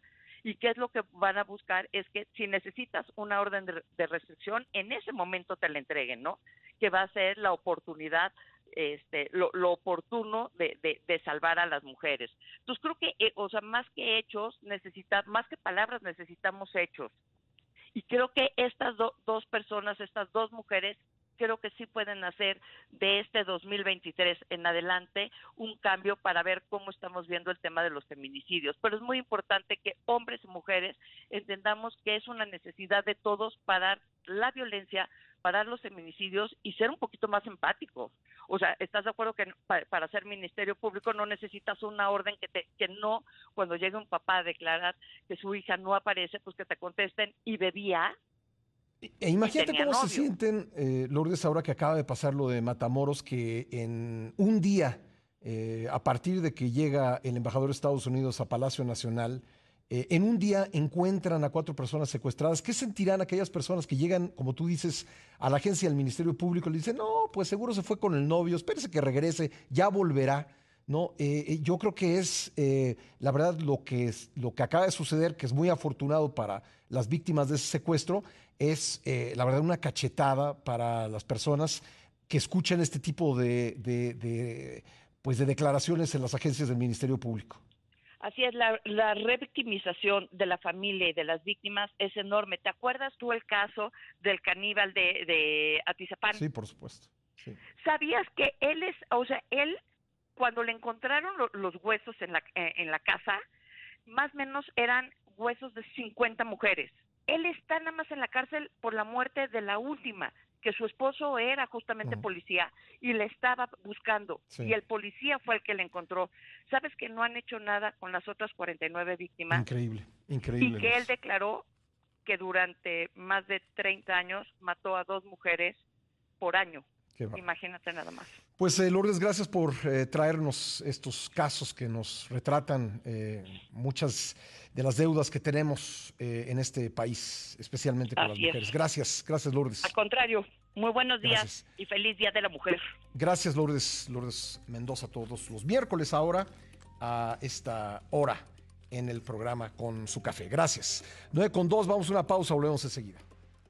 En el Poder Judicial nos toca guardar silencio y escuchar a las mujeres que eh, a las mujeres que marchan. Las únicas voces que hoy se deben oír son las de ellas, señaló la ministra Norma Lucía Piña, presidenta de la Suprema Corte de Justicia, en su mensaje por el Día Internacional de la Mujer. Escuchemos. Hoy, una vez más, nos reunimos para exigir ni una más. En el Poder Judicial Federal nos toca guardar silencio y escuchar a las mujeres que marchan, que gritan en las calles, que dan voz a las que callan y nos recuerdan las que hablaron por primera vez. Las únicas voces que hoy se deben oír son las de ellas, las de ustedes, las escucho. En el Poder Judicial Federal reconocemos las deudas históricas del sistema de justicia con las mujeres. Las asumimos frente a los problemas que persisten en la efectividad de la impartición de justicia. Hoy, una vez más, nos reunimos para exigir ni una más. Ante las críticas de la activista Frida Guerrera de que las fiscalías catalogan los feminicidios como homicidios dolosos o bien como suicidios, el presidente López Obrador insistió en que su gobierno inició la clasificación de feminicidios y destacó que ese delito ha disminuido 35% desde 2021. El caso de la clasificación de homicidios que son feminicidios, esto en verdad comenzó con nosotros, porque antes se asesinaba a mujeres y eran homicidios. Entonces tenemos una disminución desde que del 21, ¿verdad? 35.7. O sea, vamos avanzando. En general, y ya se tiene esta clasificación y sí hay una estrategia específica para enfrentar abusos, maltrato y estos extremos que son los feminicidios. Por su parte, Rosa Isela Rodríguez, secretaria de Seguridad y Protección Ciudadana, afirmó que se le da especial atención a los delitos de violencia contra las mujeres. Nosotros le damos especial atención a los delitos, digamos, de la violencia feminicida. No solamente nos quedamos con los feminicidios. Tienen razón en que esto es pues el delito que más nos preocupa, no quiere decir que los otros, pero delito se toman en cuenta todos los delitos que mencioné, no nada más el feminicidio. En la Ciudad de México todo está listo para la megamarcha en la que se prevé la participación de diversos colectivos que partirán de tres puntos distintos, el Monumento a la Revolución, la Glorieta de las Mujeres que luchan, es decir, la ex Glorieta de Colón y la Torre del Caballito. La mayoría de los contingentes, de los contingentes se concentrará entre la una y las 3 de la tarde en diferentes puntos de la capital para marchar después por Paseo de la Reforma, Juárez, Eje Central y 5 de mayo para terminar en el Zócalo. Previo a la movilización, monumentos, negocios, edificios de gobierno y Palacio Nacional fueron vallados con estructuras metálicas de hasta 3 metros de altura. Las autoridades alistan un operativo de seguridad, además de que se prevé el cierre de algunas calles y estaciones de diversos servicios de transporte público, como la estación Zócalo del Metro. 800 mujeres policías estarán colocadas a lo largo del recorrido de la marcha, mientras 1.700 elementos más estarán vigilando y encauzando a las manifestantes para evitar el uso de martillos, bombas molotov, petardos, tubos, palos y otros objetos que puedan poner en peligro la integridad física de las mujeres asistentes. Las manifestaciones por el 8M se replicarán en varias ciudades del país. En otros temas, la Suprema Corte de Justicia de la Nación admitió a trámite la impugnación presentada por la presidencia en contra de la suspensión concedida por el ministro Alberto Pérez Dayán para frenar la entrada en vigor de la primera parte del Plan B de la contrarreforma electoral en Coahuila y el Estado de México, donde habrá elecciones de junio próximo. El máximo tribunal también dio entrada a otros dos recursos de queja contra la suspensión concedida por Pérez Dayán, que fueron presentados por el presidente del Senado, Alejandro Armenta, así como por la vicepresidenta de la Cámara de Diputados, Carla Almazán, ambos de Morena. Los recursos fueron turnados a la segunda sala, donde están adscritas las ministras Yasmín Esquivel y Loreta Ortiz, ambas identificadas por su cercanía con el presidente López Obrador. Al momento suben al menos 49 controversias constitucionales admitidas en contra de la contrarreforma electoral. La Presidencia de la República presentó ante el Tribunal Electoral del Poder Judicial de la Federación un incidente de impedimento en contra de la magistrada Janine Otálora por no acatar, dice, el principio de imparcialidad. Y es que la magistrada Otálora hizo público un proyecto en el que propone restituir a Edmundo Jacobo Molina en su cargo como secretario ejecutivo del INE. La presidencia consideró que la magistrada se pronunció anticipadamente sin haber escuchado antes a todas las partes involucradas y que exista un proyecto de resolución sometido a consideración del Pleno de la Sala Superior. 508 de los 531 aspirantes a ocupar uno de los cuatro puestos de consejeros del INE acudieron ayer a la Cámara de Diputados a realizar su examen de conocimientos, el cual depurará a la mitad eh, el número para avanzar a la siguiente fase del proceso, que consiste en entrevistas individuales.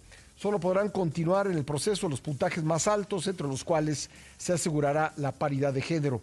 Entre quienes asistieron a aplicar su examen se encuentran Netzaí Sandoval, hermano de Irma Heréndira Sandoval, exsecretaria de la Función Pública, así como Berta Alcalde Luján, hermana de la secretaria del Trabajo. Esta última levantó la mano para ser considerada como presidenta del INE. Desde marzo hasta mayo, la zona metropolitana del Valle de México vivirá una sequía prolongada, informó la jefa de gobierno Claudia Sheinbaum. La mandataria capitalina proyectó que por las condiciones climatológicas para las siguientes semanas podría generarse un nivel menor de agua a los registrados en años anteriores y de los cuales sobresale el 2019 que también tuvo una sequía prolongada. Escuchemos. Haciendo un muy breve resumen, los próximos tres meses, marzo, abril, mayo por lo menos, la región centro del país, pero en particular la zona metropolitana del Valle de México, va a vivir una sequía prolongada que se suma a la sequía del 2020, 2021 y 2022. Eso significa que las presas del Cutzamala están a la mitad en general de lo que deberían de tener almacenado. La Ciudad de México recibió 10.5 metros cúbicos por segundo durante el periodo de sequía en el 2019. Ahora vamos a estar recibiendo 8 metros cúbicos por segundo. 2.5 metros cúbicos por segundo menos de lo que se recibió en 2019. Pero este año vamos a estar recibiendo un metro cúbico por segundo menos de lo que recibimos ya en el 2022. Bueno, pues así la situación del agua en la capital y el Valle de México. Son las 9.13, ahí tiene usted lo más relevante de la información a la hora. Hacemos una pausa y regresamos enseguida ningún agresor al poder, así lo acordó esta madrugada el Grupo Plural de Igualdad Sustantiva de diputadas federales que aprobó la iniciativa 3 de 3 en contra de la violencia hacia las mujeres en razón de género, lo cual contempla una reforma constitucional. De esto vamos a conversar con nuestra compañera Ivonne Melgar. Ivonne, muy buenos días, ¿cómo estás? Muy buenos días, Pascal. Pues parece ser que hoy sí habrá mucho que conmemorar e incluso celebrar esta semana en Cámara de Diputados. Al fin la paridad de género pues se traduce en algo muy relevante y muy esperado y significativo por varias razones porque la 3 de 3 inició en la sociedad civil organizada con las constituyentes impulsándola, porque solo se hizo efectiva gracias a un acuerdo del INE que si prospera el plan B, pues este tipo de facultades el INE y el Tribunal Electoral ya no las tendrían es muy importante porque esta ley 3 de 3 la impugnó en su apartado de deudores alimentarios la Comisión Nacional de Derechos Humanos, perdió esta controversia constitucional ante la Suprema Corte de Justicia de la Nación que le dio la razón a quienes consideran pues que el interés superior del niño y de las mujeres debía preservarse y que es importante que no lleguen al poder quienes no son capaces de pagarle pensión a sus hijos mínimo. Pero ahora, en la madrugada, pues, resumiendo todo este largo trayecto que hemos venido siguiendo en las páginas de nuestro periódico Excelsior, pues esta madrugada se logra el acuerdo político de las diputadas del Grupo Plural eh, de igualdad sustantiva en la Cámara de Diputados. Vamos a ver qué dice el Club de Toby, porque todavía no sabemos qué va a pasar en la Junta de Coordinación Política, si la van a batear, si la van a aprobar, pero hoy por hoy es un acuerdo de todas las diputadas de todos los grupos políticos, recuperando un diálogo que se había perdido, Pascal, eso también hay que celebrarlo, y pues muchas voces relevantes tienen el proyecto. Estaba yo ahorita antes de entrar al aire con ustedes conversando ya con la diputada Blanca Alcalá que me estaba explicando qué se cambia y se cambian cosas muy importantes. se cambia el, 38, el 38 constitucional para que se suspendan los derechos de quienes hayan incurrido en violencia doméstica, en violencia política, en violencia sexual, diversos tipos de violencia que sean acosadores con sentencia firme. Eso es muy relevante y que hayan incurrido o que no hayan pagado la pensión en alimentaria alimenticia para sus hijos, para su familia. También se estaría transformando el 102 constitucional, esto para que se tipifiquen esos derechos y se armonice pues la legislación en esa materia. Habría incluirse no solamente los cargos de elección popular, sino todos los cargos de legisladores, ministros, órganos autónomos, presidente de la República. Esta es la idea con la que esta madrugada se ha terminado en la Junta de Coordinación Política esta reunión que se llamó la pijamada legislativa feminista, de, pues de varias diputadas eh, comandadas, hay que decirlo, por la vicecoordinadora de la bancada de Morena, la diputada Aleida Alaver Ruiz, que tenía guardada desde la legislatura pasada esta tarea de concretar la 3 de 3, Pascal. Bueno, eh, ¿cuál va a ser el camino que, que sigue esta iniciativa? Hoy ellos, ellas estarán eh, pues hablando con sus respectivos coordinadores, pidiendo a los eh, coordinadores, a la Junta de Coordinación Política que se agende, que se apruebe, que le den el visto bueno a esta, a esta iniciativa, este proyecto de decreto y de aprobarse se iría mañana 9, jueves 9 de marzo al Pleno. Ya a discusión, aprobación por unanimidad, eso es lo que estaríamos esperando. Es muy importante la reflexión que hacía esta madrugada la diputada Amalia García, pionera en esta lucha, diputada de Movimiento Ciudadano, Pascal, y si me permites, me gustaría compartir cómo reflexionaba en la relevancia de este acuerdo. Por favor. Adelante, vamos a escucharla. Tampoco podrá ser registrado ni podrá ser candidato, candidata, alguien que ejerza violencia familiar, que ejerza violencia doméstica, que ejerza violencia política contra las mujeres, ni quien sea deudor alimentario. Esas son cuestiones fundamentales para que el servicio público sea de alta probidad, responsabilidad y que finalmente quien sea registrado, quien resulte electo, electa, eh, lo haga con la certeza de la sociedad de que eh, es una persona comprometida con el respeto, eh, con la vida, con la integridad de todos los demás, empezando por su familia. Y pues así las cosas en la Cámara de Diputados, donde tenemos también algunas versiones de resistencias en algunos legisladores de Acción Nacional. Vamos a ver si las diputadas logran convencerlos. Va a ser un tema debatible, eh, controvertido por parte de las organizaciones de la sociedad civil el que se está exigiendo la sentencia firme para poder pues eh, evitar que alguien llegue a la boleta. Pero creo que también pues tenemos que respetar el debido proceso y todo lo que es la constitucionalidad de nuestra democracia Pascal. Sí ahora eh, me imagino que la, la, preocupación ahí tiene que ver con con que la justicia es muy lenta, ¿no? Entonces puede pasar uno o más ciclos electorales sin que eh, se dé una, una sentencia y, desde luego que estoy totalmente de acuerdo con lo que acabas de decir, que debe respetarse el debido proceso. Así es, el caso del senador Félix Salgado Macedonio, digamos, es el referente que hace decir a las activistas de colectivas feministas, no podemos dejar que quede esto solo cuando hay sentencia firme, porque muchas veces los políticos tienen complicidades con el sistema de justicia y por eso pues siguen siendo protegidos. Pero mientras tenemos este sistema eh, constitucional, pues debemos respetar todos los derechos y por lo menos este ya es un avance. Y, ojalá que esa eh, unidad eh, pues también ocurra en momentos críticos en los que se señala a un político de determinado partido, porque luego lo que pasa es que se rompe esa unidad para que digamos, para apoyar al, al, político señalado simplemente por ser compañero de partido.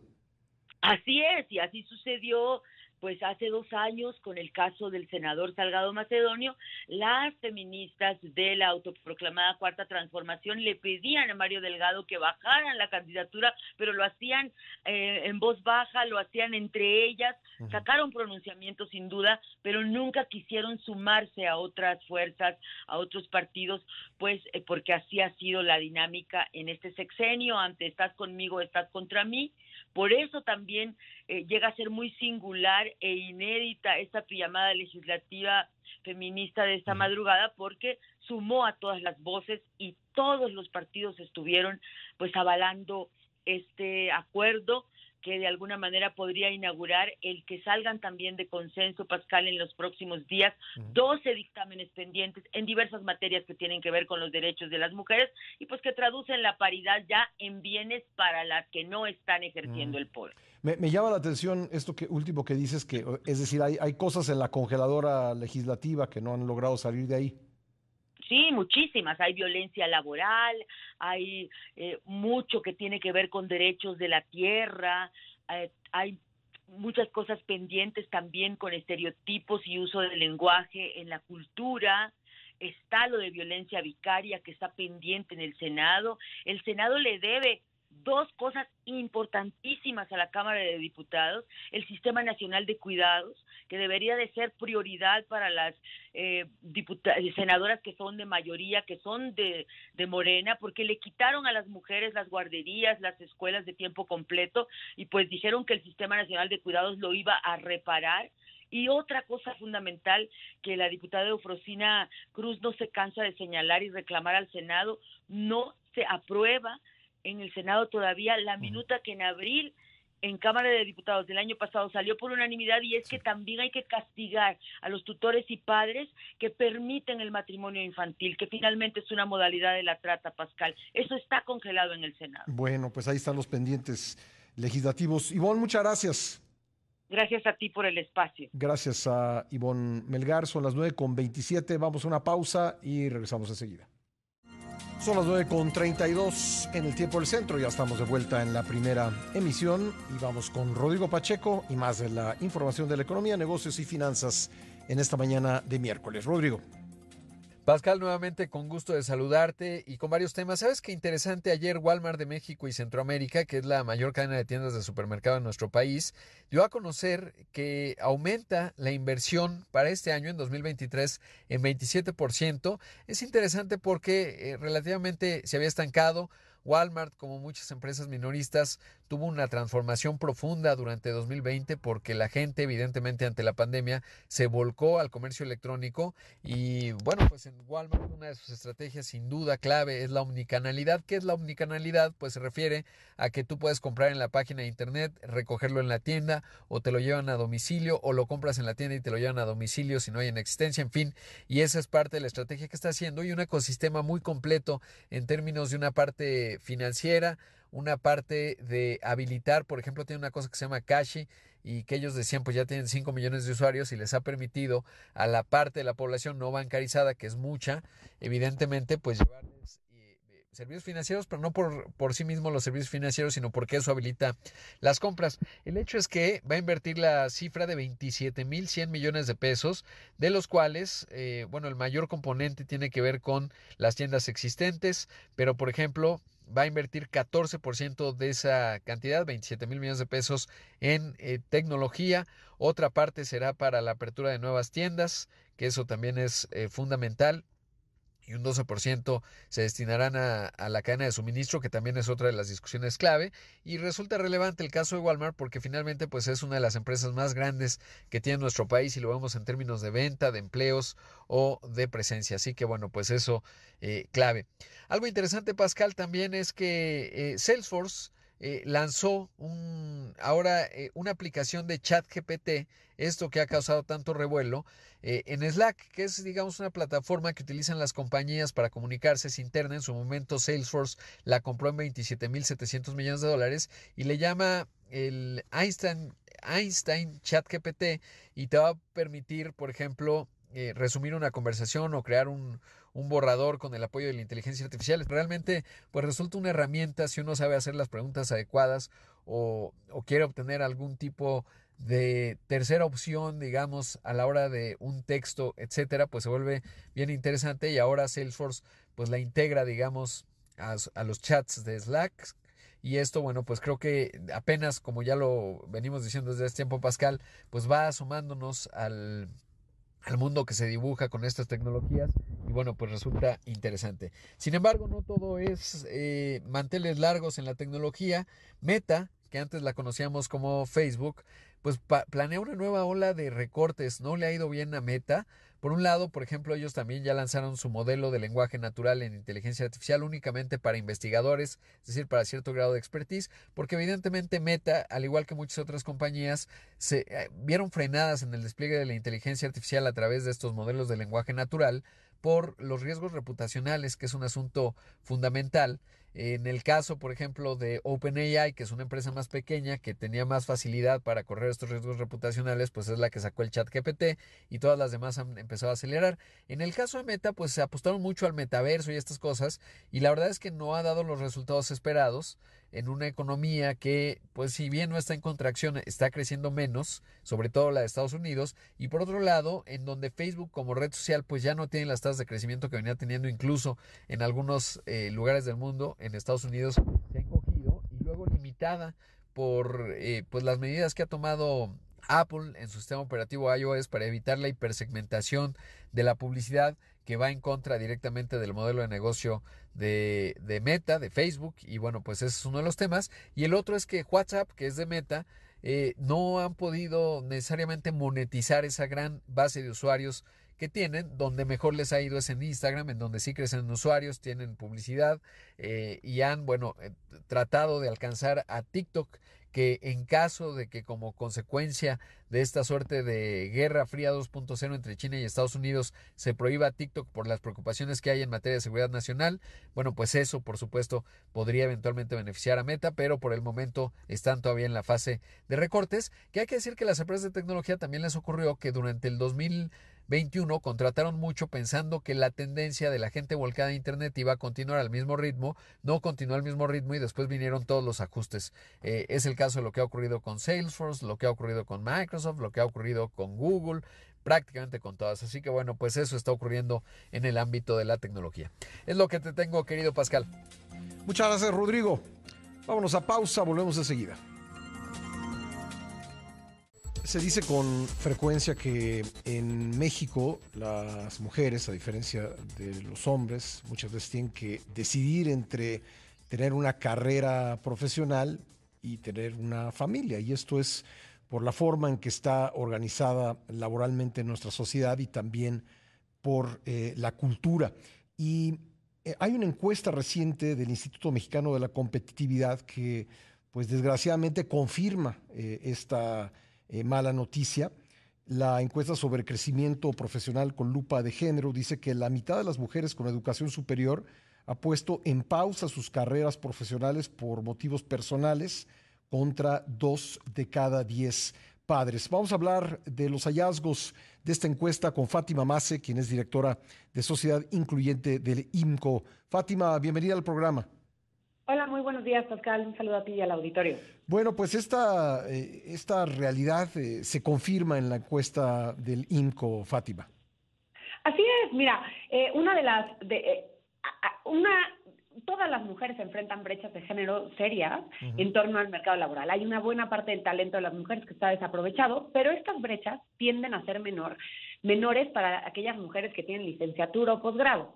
A pesar de esto, eh, y es lo que confirma la encuesta, pues hay barreras importantes como esta eh, necesidad de reducir eh, la carga laboral o los horarios para poder hacer frente a esta, pues a una mayor carga de tarea de cuidados, ¿no? Y, un ejemplo de esto es lo que mencionas al inicio, como que la mitad de las madres con educación superior han tenido que poner pausa a sus carreras profesionales eh, por, por esta situación, ¿no? Eh, hay otro indicador dentro de la misma encuesta que, encontramos que es muy interesante. Por ejemplo, el, el, hecho de que 8 de cada 10 personas encuestadas eh, tomarían un puesto, un, puesto, aunque un puesto mejor, aunque requiera viajar. sin embargo, vemos que esta proporción cae a 60, a, a 6 de cada 10 para aquellas que son mamás, ¿no? Porque no tienen esta flexibilidad o esta facilidad de eh, poder adaptarse eh, con hijos a, esta nueva realidad. al final del día lo que vemos es que las aspiraciones de las mujeres son iguales que las de los hombres, están dispuestas a hacer lo necesario para crecer. Sin embargo, las propias condiciones laborales pues frenan esta, estas posibilidades, de manera que vemos a pocas mujeres en la, en la cima o en los puestos de toma de decisión. Sí, y, cuando hablamos de cuidado, mucha gente eh, piensa inmediatamente en hijos, pero no solamente son hijos, luego son eh, personas eh, que tienen algún problema físico o, personas de la tercera edad, como que en una buena proporción el cuidado de todos ellos recae en las mujeres. Por supuesto, por supuesto. Cuando hablamos de cuidados, en el caso de la encuesta, las, las preguntas que hicimos fueron en torno a cuidados infantiles, pero es cierto, el real, realmente el, los cuidados eh, giran en torno a adultos mayores, a personas con, con, alguna discapacidad, a personas con alguna enfermedad. al final del día, y creo que aquí es, es muy importante decirlo, porque tenemos que romper con estos roles de género que, que, siguen muy arraigados incluso para aquellas mujeres que tienen una licenciatura o incluso un posgrado, ¿no? Y la manera de hacerlo, creo que hay dos días, que es muy importante, sobre todo hoy que estamos en un día de, reflexión, eh, que, que, vienen desde los entornos de trabajo, ¿no? Desde las organizaciones. El ofrecer condiciones más flexibles, eh, eh, laborales, es muy importante, pero ojo, no nada más para las mujeres, sino también para, para mujeres y hombres. Claro, porque si el hombre tiene también esa, si el padre de familia tiene esa facilidad, pues puede participar en la medida que debiera en el cuidado de los hijos y en las tareas de la casa.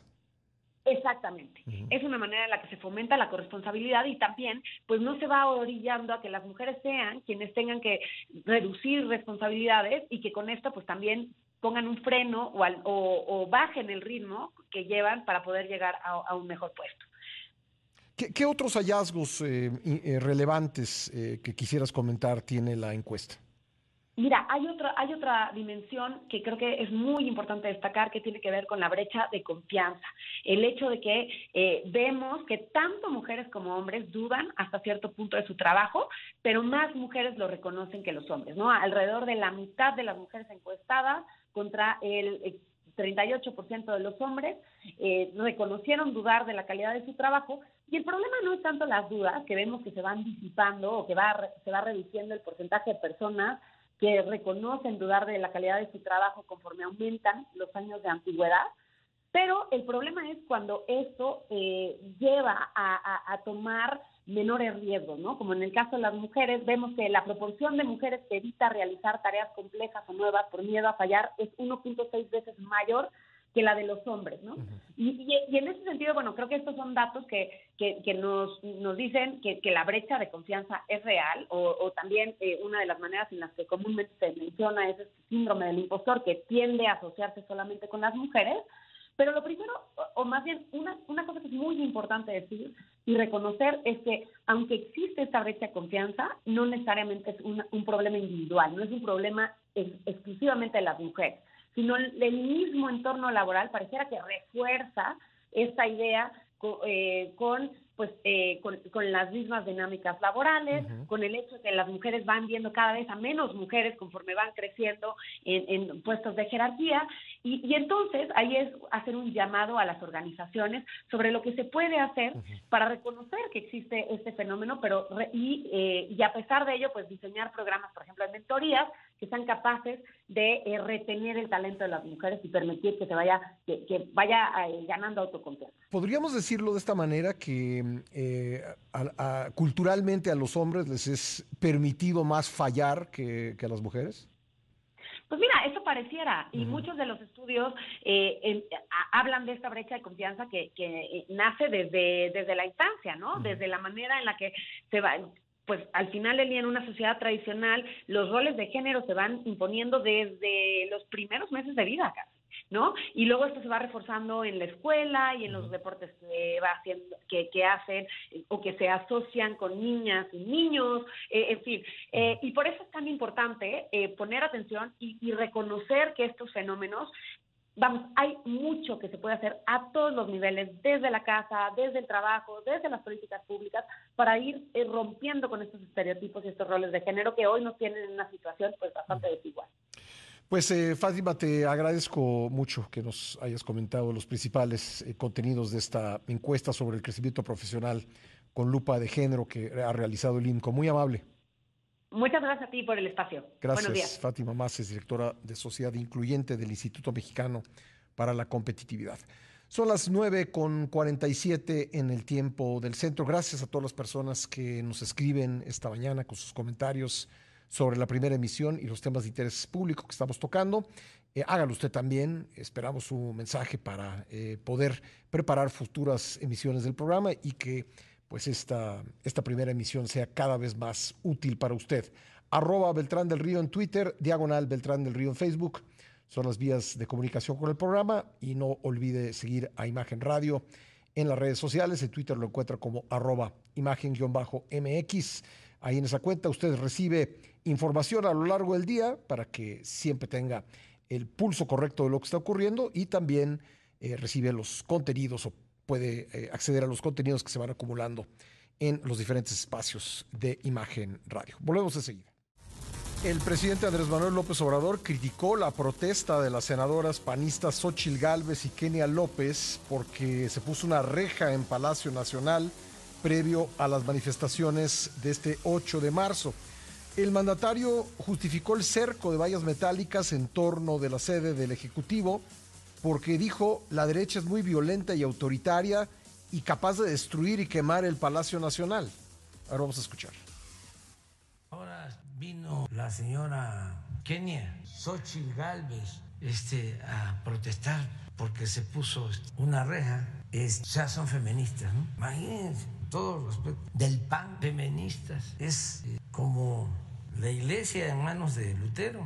Pero pues ya son feministas. Ya el PAN es feminista. Fíjense a qué nivel de hipocresía. Y todo por enfrentar a nuestro gobierno y tratar de frenar la transformación del país. ¿Por qué se pone la rea? Porque ellos son muy violentos. La derecha siempre ha sido muy autoritaria y muy violenta. Y son capaces de infiltrar en las manifestaciones a vándalos.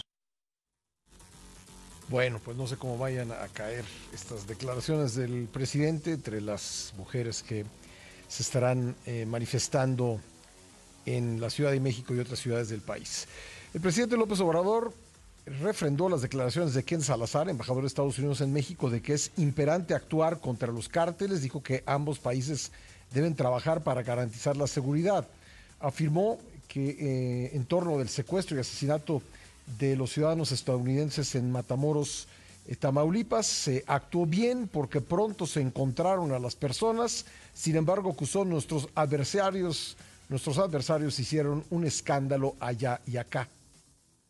Pues que hay que seguir trabajando, tiene razón, para evitar la violencia aquí y allá. Y cada quien tiene la responsabilidad de garantizar en sus países paz, la tranquilidad. Y lo de los estadounidenses pues fue muy lamentable.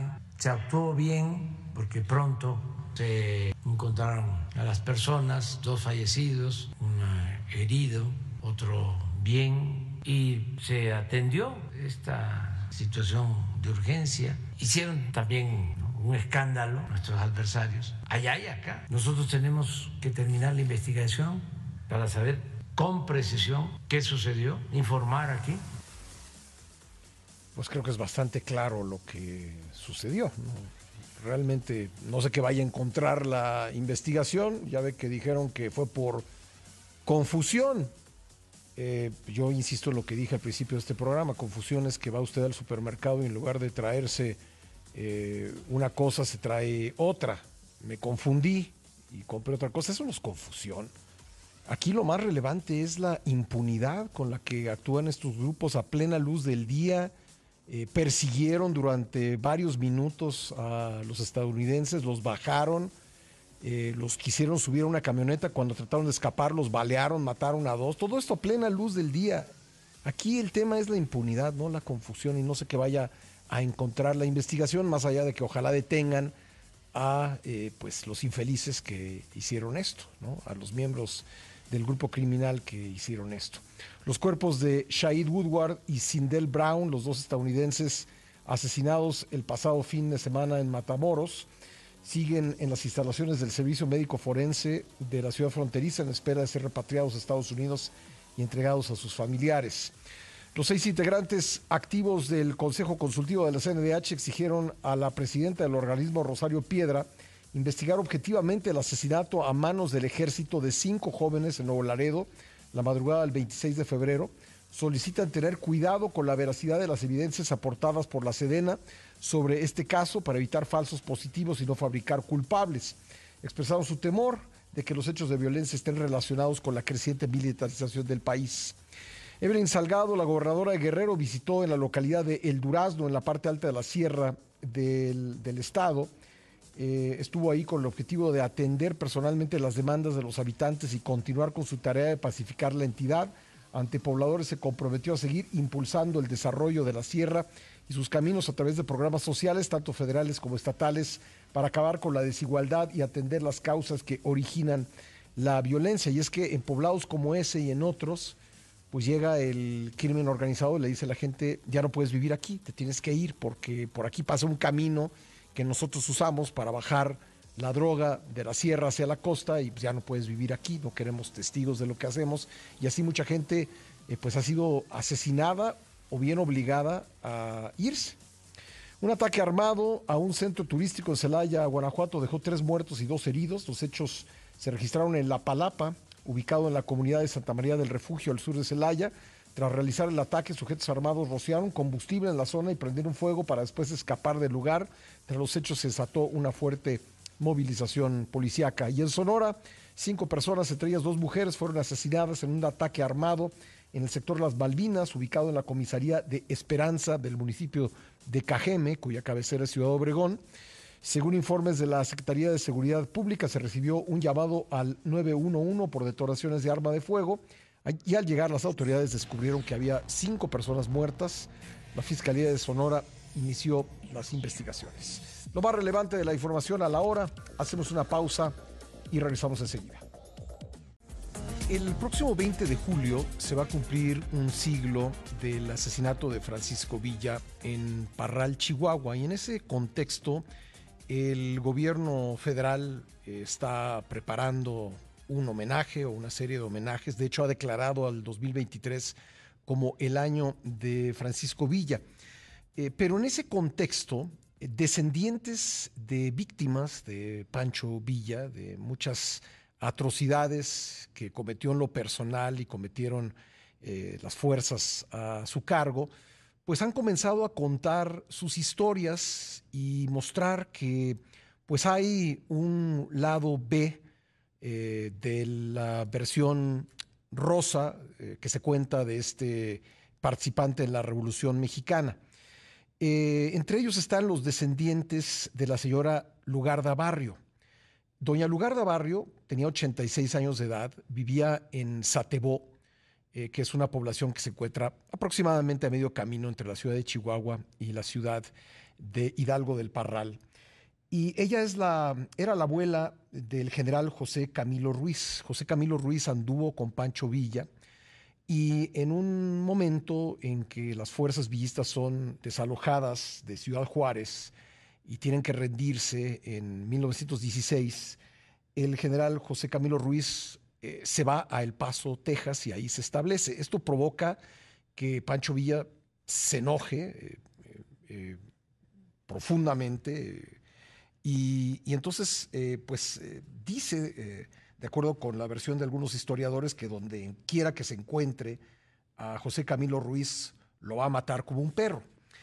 Y pocos meses después, en agosto de 1916, sus fuerzas entran en Satebó, y busca a la abuela que había criado a José Camilo Ruiz porque él y sus hermanos habían quedado huérfanos muy chicos y ella se había hecho cargo de ellos. Entonces eh, Pancho Villa va con, la señora Lugarda eh, y le dice que o le entrega a José Camilo Ruiz o la mata. Y la mató, la quemó viva igual que a otro, eh, a uno de los hermanos de José Camilo Ruiz. Tengo en la línea telefónica a Gustavo Ruiz Terrazas, que, quien es descendiente de la señora Lugarda Barrio. Gustavo, gracias por la confianza, gracias por estar con nosotros. Gracias a usted, gracias por proporcionarnos pues, la manera de dar a conocer nuestra versión de los hechos, ¿verdad? Eh, a sus órdenes. ¿Usted sigue viviendo en Satebó? No, señor, vivo en Ciudad Juárez actualmente. En Ciudad Juárez. Bueno, eh, pues cuéntenos un poco más allá de lo que yo resumí de manera muy rápida. Cuéntenos, eh, eh, pues, cuál fue la historia de Doña Lugarda y también cómo se siente, cómo se sienten sus descendientes ante los homenajes que se preparan a Pancho Villa. Bueno, creemos que los homenajes que se preparan a Pancho Villa no son del todo algo este, muy muy real o que realmente los merezca. En la opinión de nuestra familia, eh, Francisco Villa fue un asesino a sangre fría despiadado que, que mató a nuestra, era mi tatarabuela, que la mató de manera, además de todo, muy cruel porque la quemó. La quemó viva. La, quemó viva, exactamente. Entonces, quien hace una cosa de ese tipo no es un ser humano. Además, don Gustavo, eh, en la historia de, Francisco Villa no era la primera vez que quemaba vivas a las personas. Muchas veces por ahorrarse eh, eh, las municiones, por ahorrarse las balas, era la manera de matar gente. Exactamente, y de, y de cualquier manera imaginable lo hacía, ¿no? Eh, no nomás quemándolos, este, era, era una, una persona mucho, muy cruel. Entonces, pues nosotros no, no, en gran parte no compartimos la versión que existe de muy rosa, muy de un gran héroe. Sí, cuéntenos qué sucedió ese 24 de agosto de 1916 en, en Satebó, eh, después de que eh, los villistas llegan al poblado, hay un, eh, hay un grupo de soldados constitucionalistas, carrancistas y también un grupo de pobladores que están defendiendo el poblado, pero bueno, se ven superados y los vencen. ¿Qué es lo que pasa después?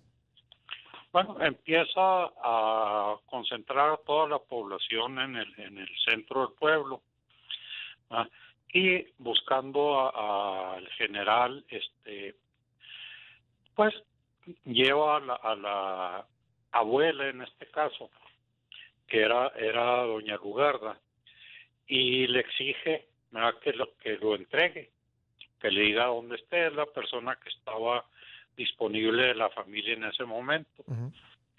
Asesina a otro, otro miembro de la familia que era nieto de ella, que se llamaba Agustín, Agustín Ruiz Núñez.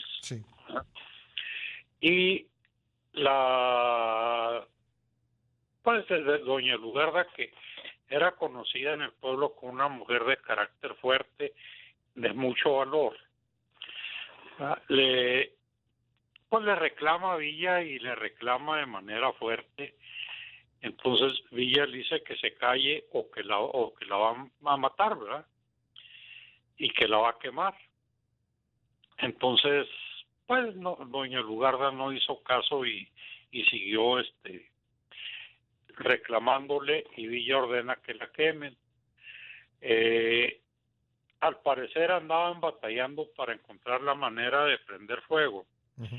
Y la y la persona doña Lugarda traía en su delantal cerillos y se lo y le dijo ahí traigo yo para que no batalles verdad eh, utilizaba al parecer un lenguaje bastante florido y, y le pues le, dijo a Villora le pues,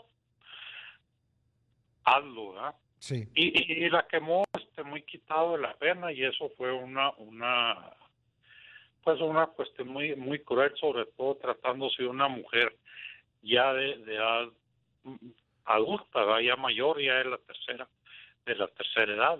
Y, entiendo que también eh, quemaron vivas a, algunas soldaderas que, eh, pues parejas de, los, de los soldados que estaban ahí al frente de la defensa de Satebo. Hicieron una, una matazón tremenda en, el pueblo.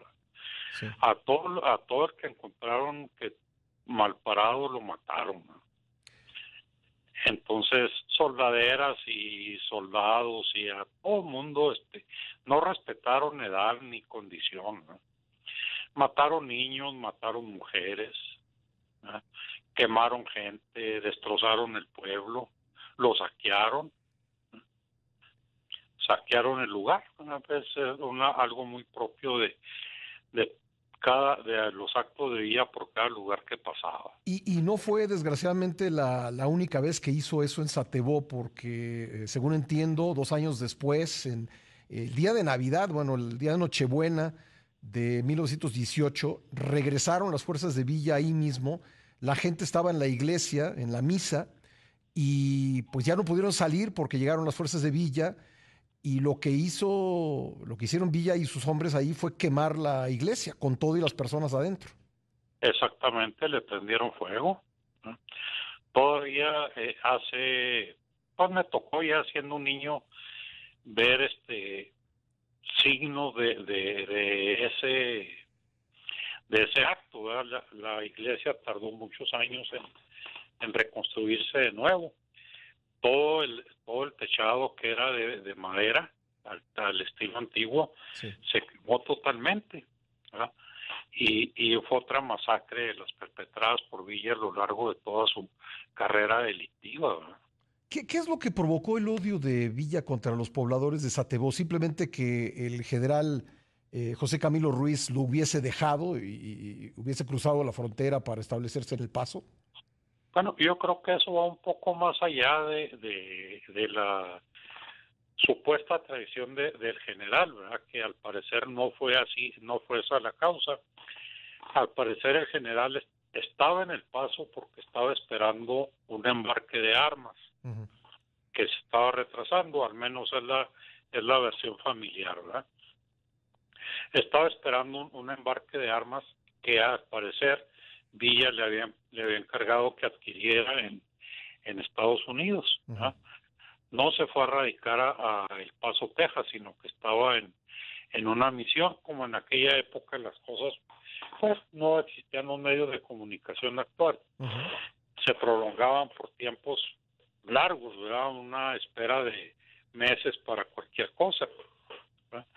Entonces, yo creo que, que más que nada lo mismo hizo Villa en otros pueblos como en Río Palacio, en Parral, en muchas otras partes. No, no obedecía a, al odio de Villa en particular contra el poblado de Santeón ni, por, uh -huh. ni contra el general Ruiz.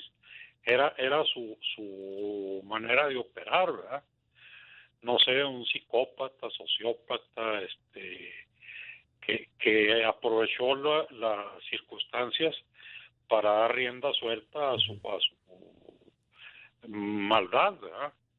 ¿Por qué, ¿Por qué siente usted que, que varios historiadores han, han optado por ocultar o por matizar este tipo de, de hechos eh, que, que, realizó eh, Pancho Villa durante los tiempos de la Revolución? Como, como muchas otras cosas, como cuando se autonombraron herederos de la de los logros de la revolución y no podían decir logramos llegar aquí por la por la eh, matanza de tantas personas o por cosas de, por el estilo uh -huh. entonces optaron por simplemente idealizar ¿verdad? y hacer héroes a todas las personas entonces crearon una imagen de Pancho Villa que se ha magnificado a través del tiempo pero en, realidad este nunca nunca respetaron la verdad de quién realmente era ¿Qué, opina usted de, de, los homenajes que se están preparando? Porque aparte de, de, del gobierno federal, el Congreso de Chihuahua también en diciembre pasado pues decidió que habrá un, un homenaje a Pancho Villa, con todo y que ni siquiera es chihuahuense, es duranguense. ¿Qué, qué, qué opina usted eh, pues, de lo que sucederá en el contexto del centenario de su asesinato? Pues es, es política, todo el mundo se, se continúa, ¿verdad? Colgándose del, del, del hecho de que, de que fue una, un, un héroe, algo, algo histórico y relevante, ¿verdad? En, en, realidad este, hay una distorsión muy grande en esto, como en muchos otros hechos históricos en, en el, en el país. Uh -huh. maquillaron totalmente toda la historia y, y, la realidad no existe, ¿verdad? La negaron totalmente, al parecer todo lo que se hizo en la en la en la revolución pues fueron grandes hombres que, que hicieron todo lo necesario para vivir como vivimos ahora ¿verdad? y viva la revolución este ese, ese es el, la, la tónica va pero la, la cuestión es de que la realidad nunca la nunca la expresan ¿verdad? y todo el mundo trata de negarle crearon eh, una imagen idealizada de todo lo que de todos los personajes Pues, eh, don Gustavo, le agradezco mucho eh, que haya platicado con nosotros. Nada más preguntarle por último, eh, ¿dónde está sepultada doña Lugarda? En Satebó. En Satebó. De Satebó, sí. Pues creo que los, los, homenajes tendrían que ser para otros, porque esta mujer pues murió de, de, una forma muy valiente, incluso pues entregándole los cerillos a los villistas para que no fuera el pretexto para no matarla y diciendo que ella nunca entregaría a sus nietos. Le agradezco mucho, Gustavo. Gracias a usted, que, gracias por darnos la oportunidad de expresar una opinión muy diferente a lo que a lo que eh, se da en, en, en, este momento, pero más realista. ¿verdad? Gracias, gracias Gustavo, muy, muy amable. A usted. Bueno, pues ahí está un testimonio. Estaremos hablando con otros descendientes de víctimas de Francisco Villa para que pues, se, se sepa la historia completa. Ya cada quien decidirá pues si cree que merece eh, este homenaje que le están preparando o que más bien no debiera hacerse y contar las cosas como realmente fueron. Son las 10.29, vamos a una pausa, regresamos. La perseverancia y lucha constante de las mujeres ha rendido frutos y les ha permitido alcanzar los grados más altos en la Secretaría de Marina. Los detalles con Raúl Flores.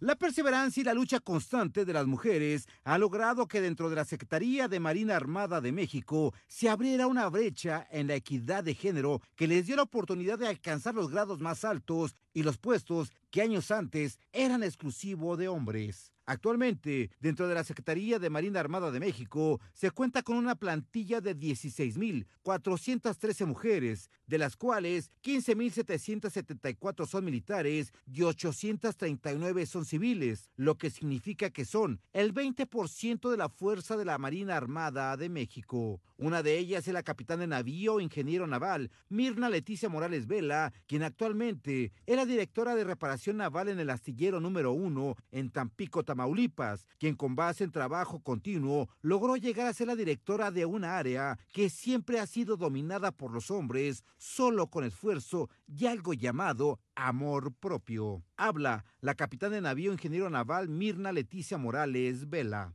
Es amor propio, sí, sí cuesta trabajo, sí al inicio de mi carrera creían que el ser mujer era pues difícil que uno llegara a esos cargos, pero eh, en el transcurso del tiempo nuestra Secretaría de Marina ha logrado que participemos tanto hombres como mujeres en igualdad de condiciones y eso ha hecho que aspiremos a los mismos puestos. No hay nada que nos difiera de un hombre contra una mujer. Todos, todos somos iguales y todos podemos llegar. Nada más es trabajar. En 2010 se incorporó personal femenino a las unidades de infantería de Marina para realizar funciones de revisión y conducción de mujeres y niños en los puestos de revisión. En 2011 se gradúa la primera mujer en Fuerzas Especiales, que es una unidad de operaciones especiales de la Armada de México, oficialmente establecida en el 2001. En el periodo de 2004 a 2006, el personal femenino de capitanes y oficiales realizó el curso de integración en apoyo a las operaciones navales, mientras que en 2008 se capacitó a 13 mujeres en el curso de buceo básico femenil, recibiendo capacitación de conocimientos tácticos. Actualmente, la teniente de corbeta, Diana Laura Vázquez Arreola, es una de las oficiales de comunicaciones de la patrulla oceánica de largo alcance, el buque más moderno de Latinoamérica habla la teniente de corbeta Servicio de Ingenieros de la Armada de Ingeniería en Electrónica y Comunicaciones Navales, Diana Laura Vázquez. A bordo del de, buque RM Juárez Pola 101 actualmente nos desempeñamos 15 mujeres. en todos los aspectos, en, en comunicaciones, en electrónica, en máquinas, en armamento, en contramaestres, todas las funciones del barco estamos presentes ahí y, y ahorita somos aproximadamente el 15% de la tripulación del barco. En 1982, por primera vez, dos mujeres realizan el curso básico de paracaidismo militar. Ocho años después, en 1990, se gradúa la primera mujer piloto aviador. El empuje y trabajo continuo de las mujeres navales les está permitiendo participar en concursos para alcanzar los puestos y grados que ellas quieran dentro de la Marina Armada de México. Para imagen, Raúl Flores Martínez. Por otro lado, la secretaria del Bienestar, Ariadna Montiel, lanza Bienestar Responde en Facebook para aclarar dudas. Ernesto Méndez con los detalles. Ariadna Montiel anunció en sus redes sociales que los miércoles realizará una transmisión en vivo por Facebook Live para aclarar las dudas que tenga la población sobre las pensiones del bienestar. Envíame tus dudas con el hashtag Bienestar Responde y con gusto te responderé en vivo los miércoles a las 19 horas, dio a conocer. La transmisión se realizará los miércoles a través de su página personal de Facebook, Ariadna Montiel Reyes. De esta forma, la titular de la Secretaría de Bienestar pondrá al alcance de todos los beneficiarios de los programas sociales un canal de comunicación y orientación abierto y directo. Para imagen, Ernesto Méndez. Por otro lado, la inseguridad en la alcaldía Iztacalco causa temor a sus habitantes y es que la delincuencia se observa en cajeros automáticos, transporte público y en el banco. Ante estas situaciones, la población de Iztacalco ha tenido que cambiar algunos de sus hábitos para no ser víctima de la delincuencia, como no llevar cosas de valor, ya no caminar de noche eh, por los alrededores y eh, pues no permitir que sus eh, hijos menores de edad salgan de casa.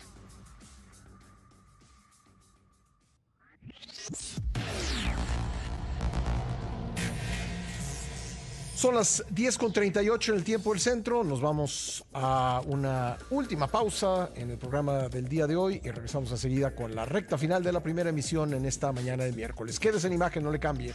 ¿Cómo para qué? Ya comenzaron las eh, movilizaciones por el Día Internacional de la Mujer. Vamos contigo, Rodolfo Dorantes, cuéntanos.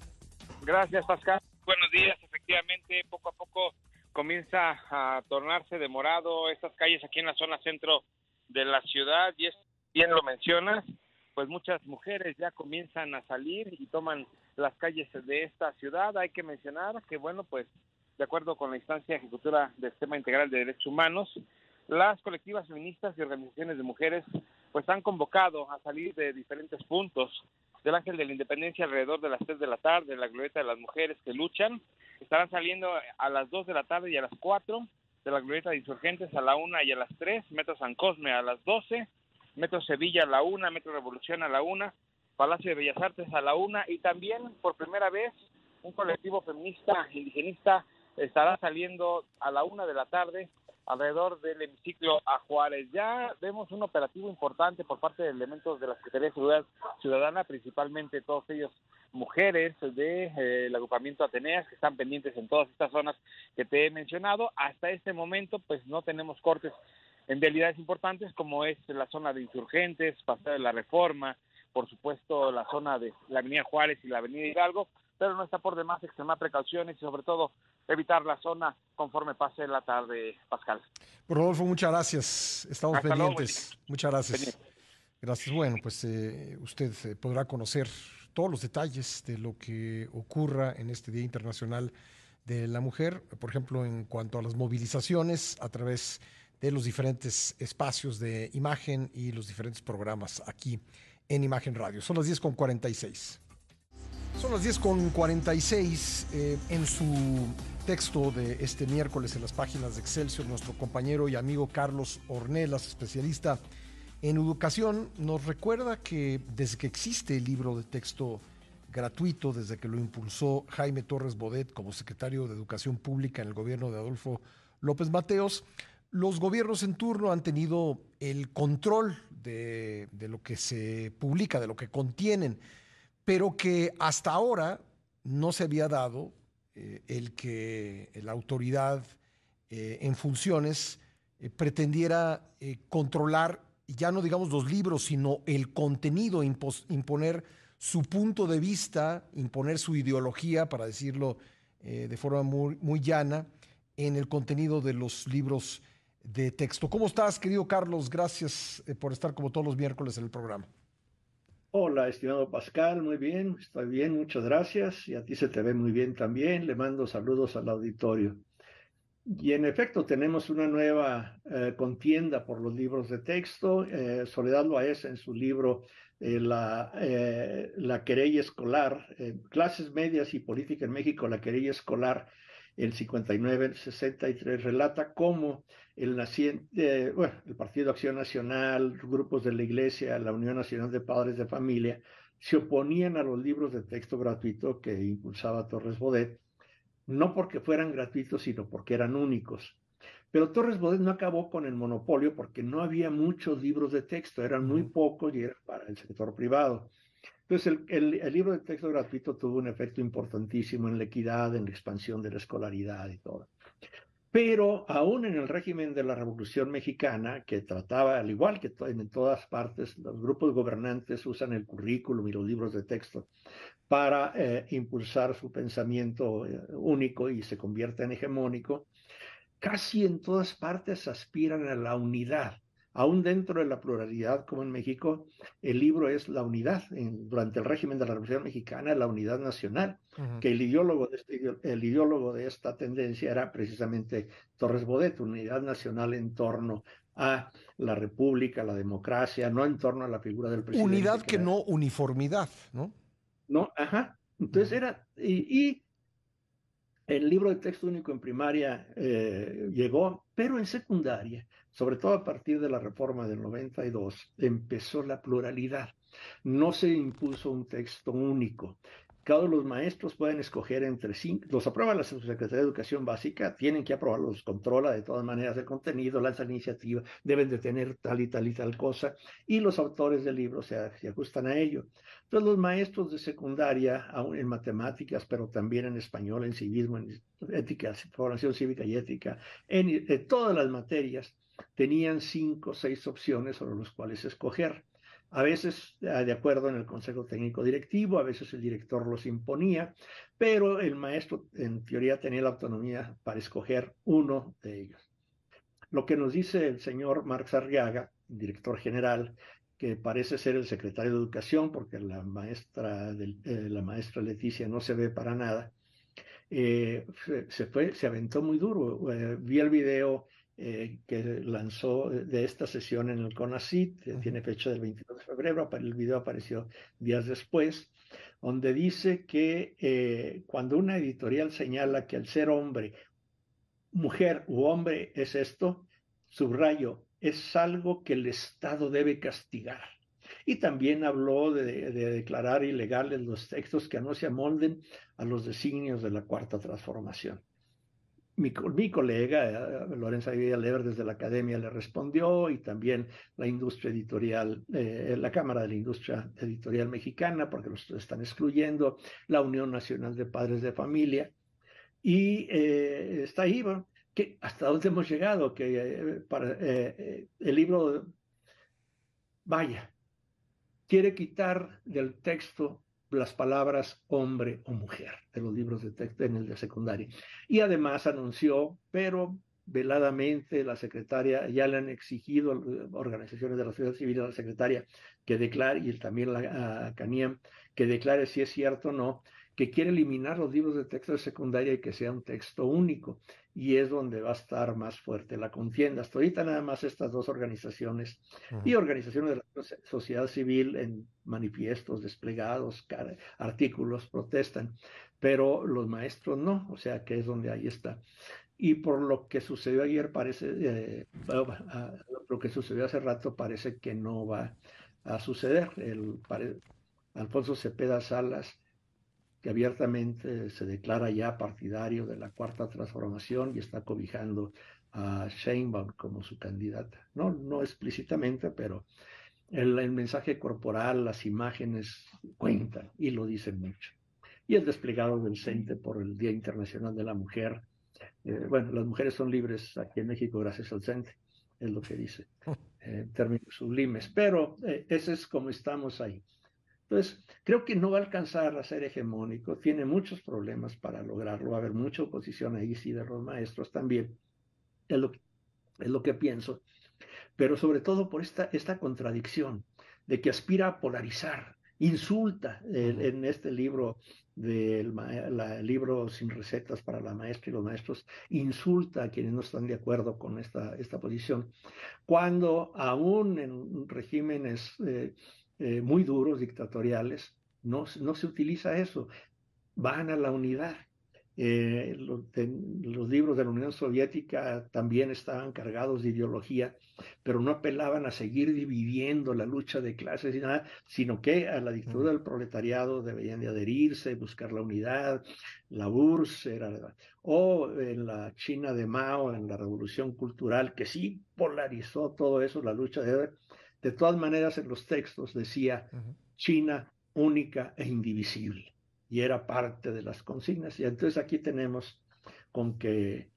O sea, aquí lo que, lo que se quiere es eh, negar que existe otra parte de la sociedad, imponerle un punto de vista, pero no, forma, no, no hacer que forme parte de esa unidad nacional. Ajá, o sea, no hay un... La consigna de los libros de texto, aún en regímenes populistas, es unidad dentro de la pluralidad.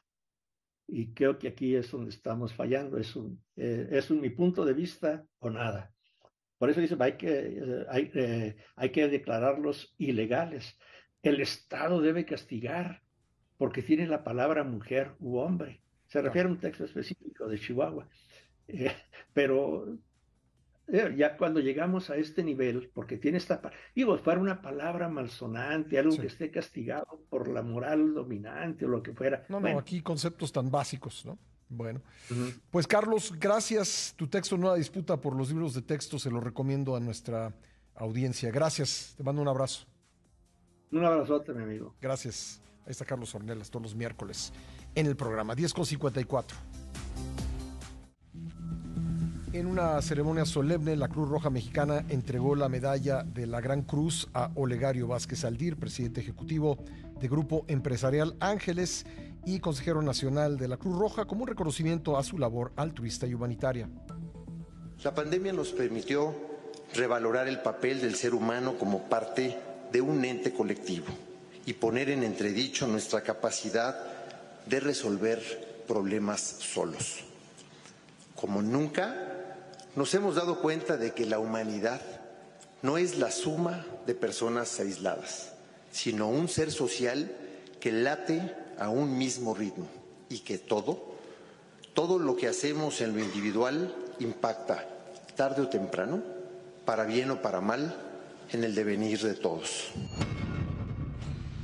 Estoy convencido de que el empresariado también tiene que seguir poniendo sus métodos probados en la empresa al servicio de la sociedad y de manera especial, de manera puntual, al servicio de quienes más lo necesitan.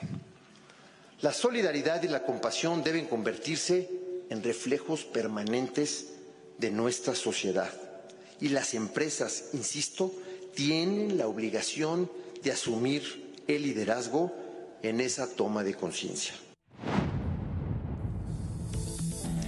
Bueno, ahí las palabras de Olegario Vázquez Aldir al recibir este reconocimiento junto con otras tres personas de la Cruz Roja Mexicana. Felicidades y desde luego felicidades también a la institución, gran institución Cruz Roja Mexicana.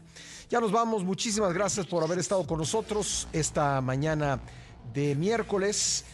Eh, se lo agradezco a nombre de todo el equipo, el gran equipo que hace posible este programa y lo espero mañana jueves a la hora acostumbrada, 7 de la mañana en el tiempo del centro. Muchas gracias a todas las personas eh, que nos escribieron hoy. Síganlo haciendo.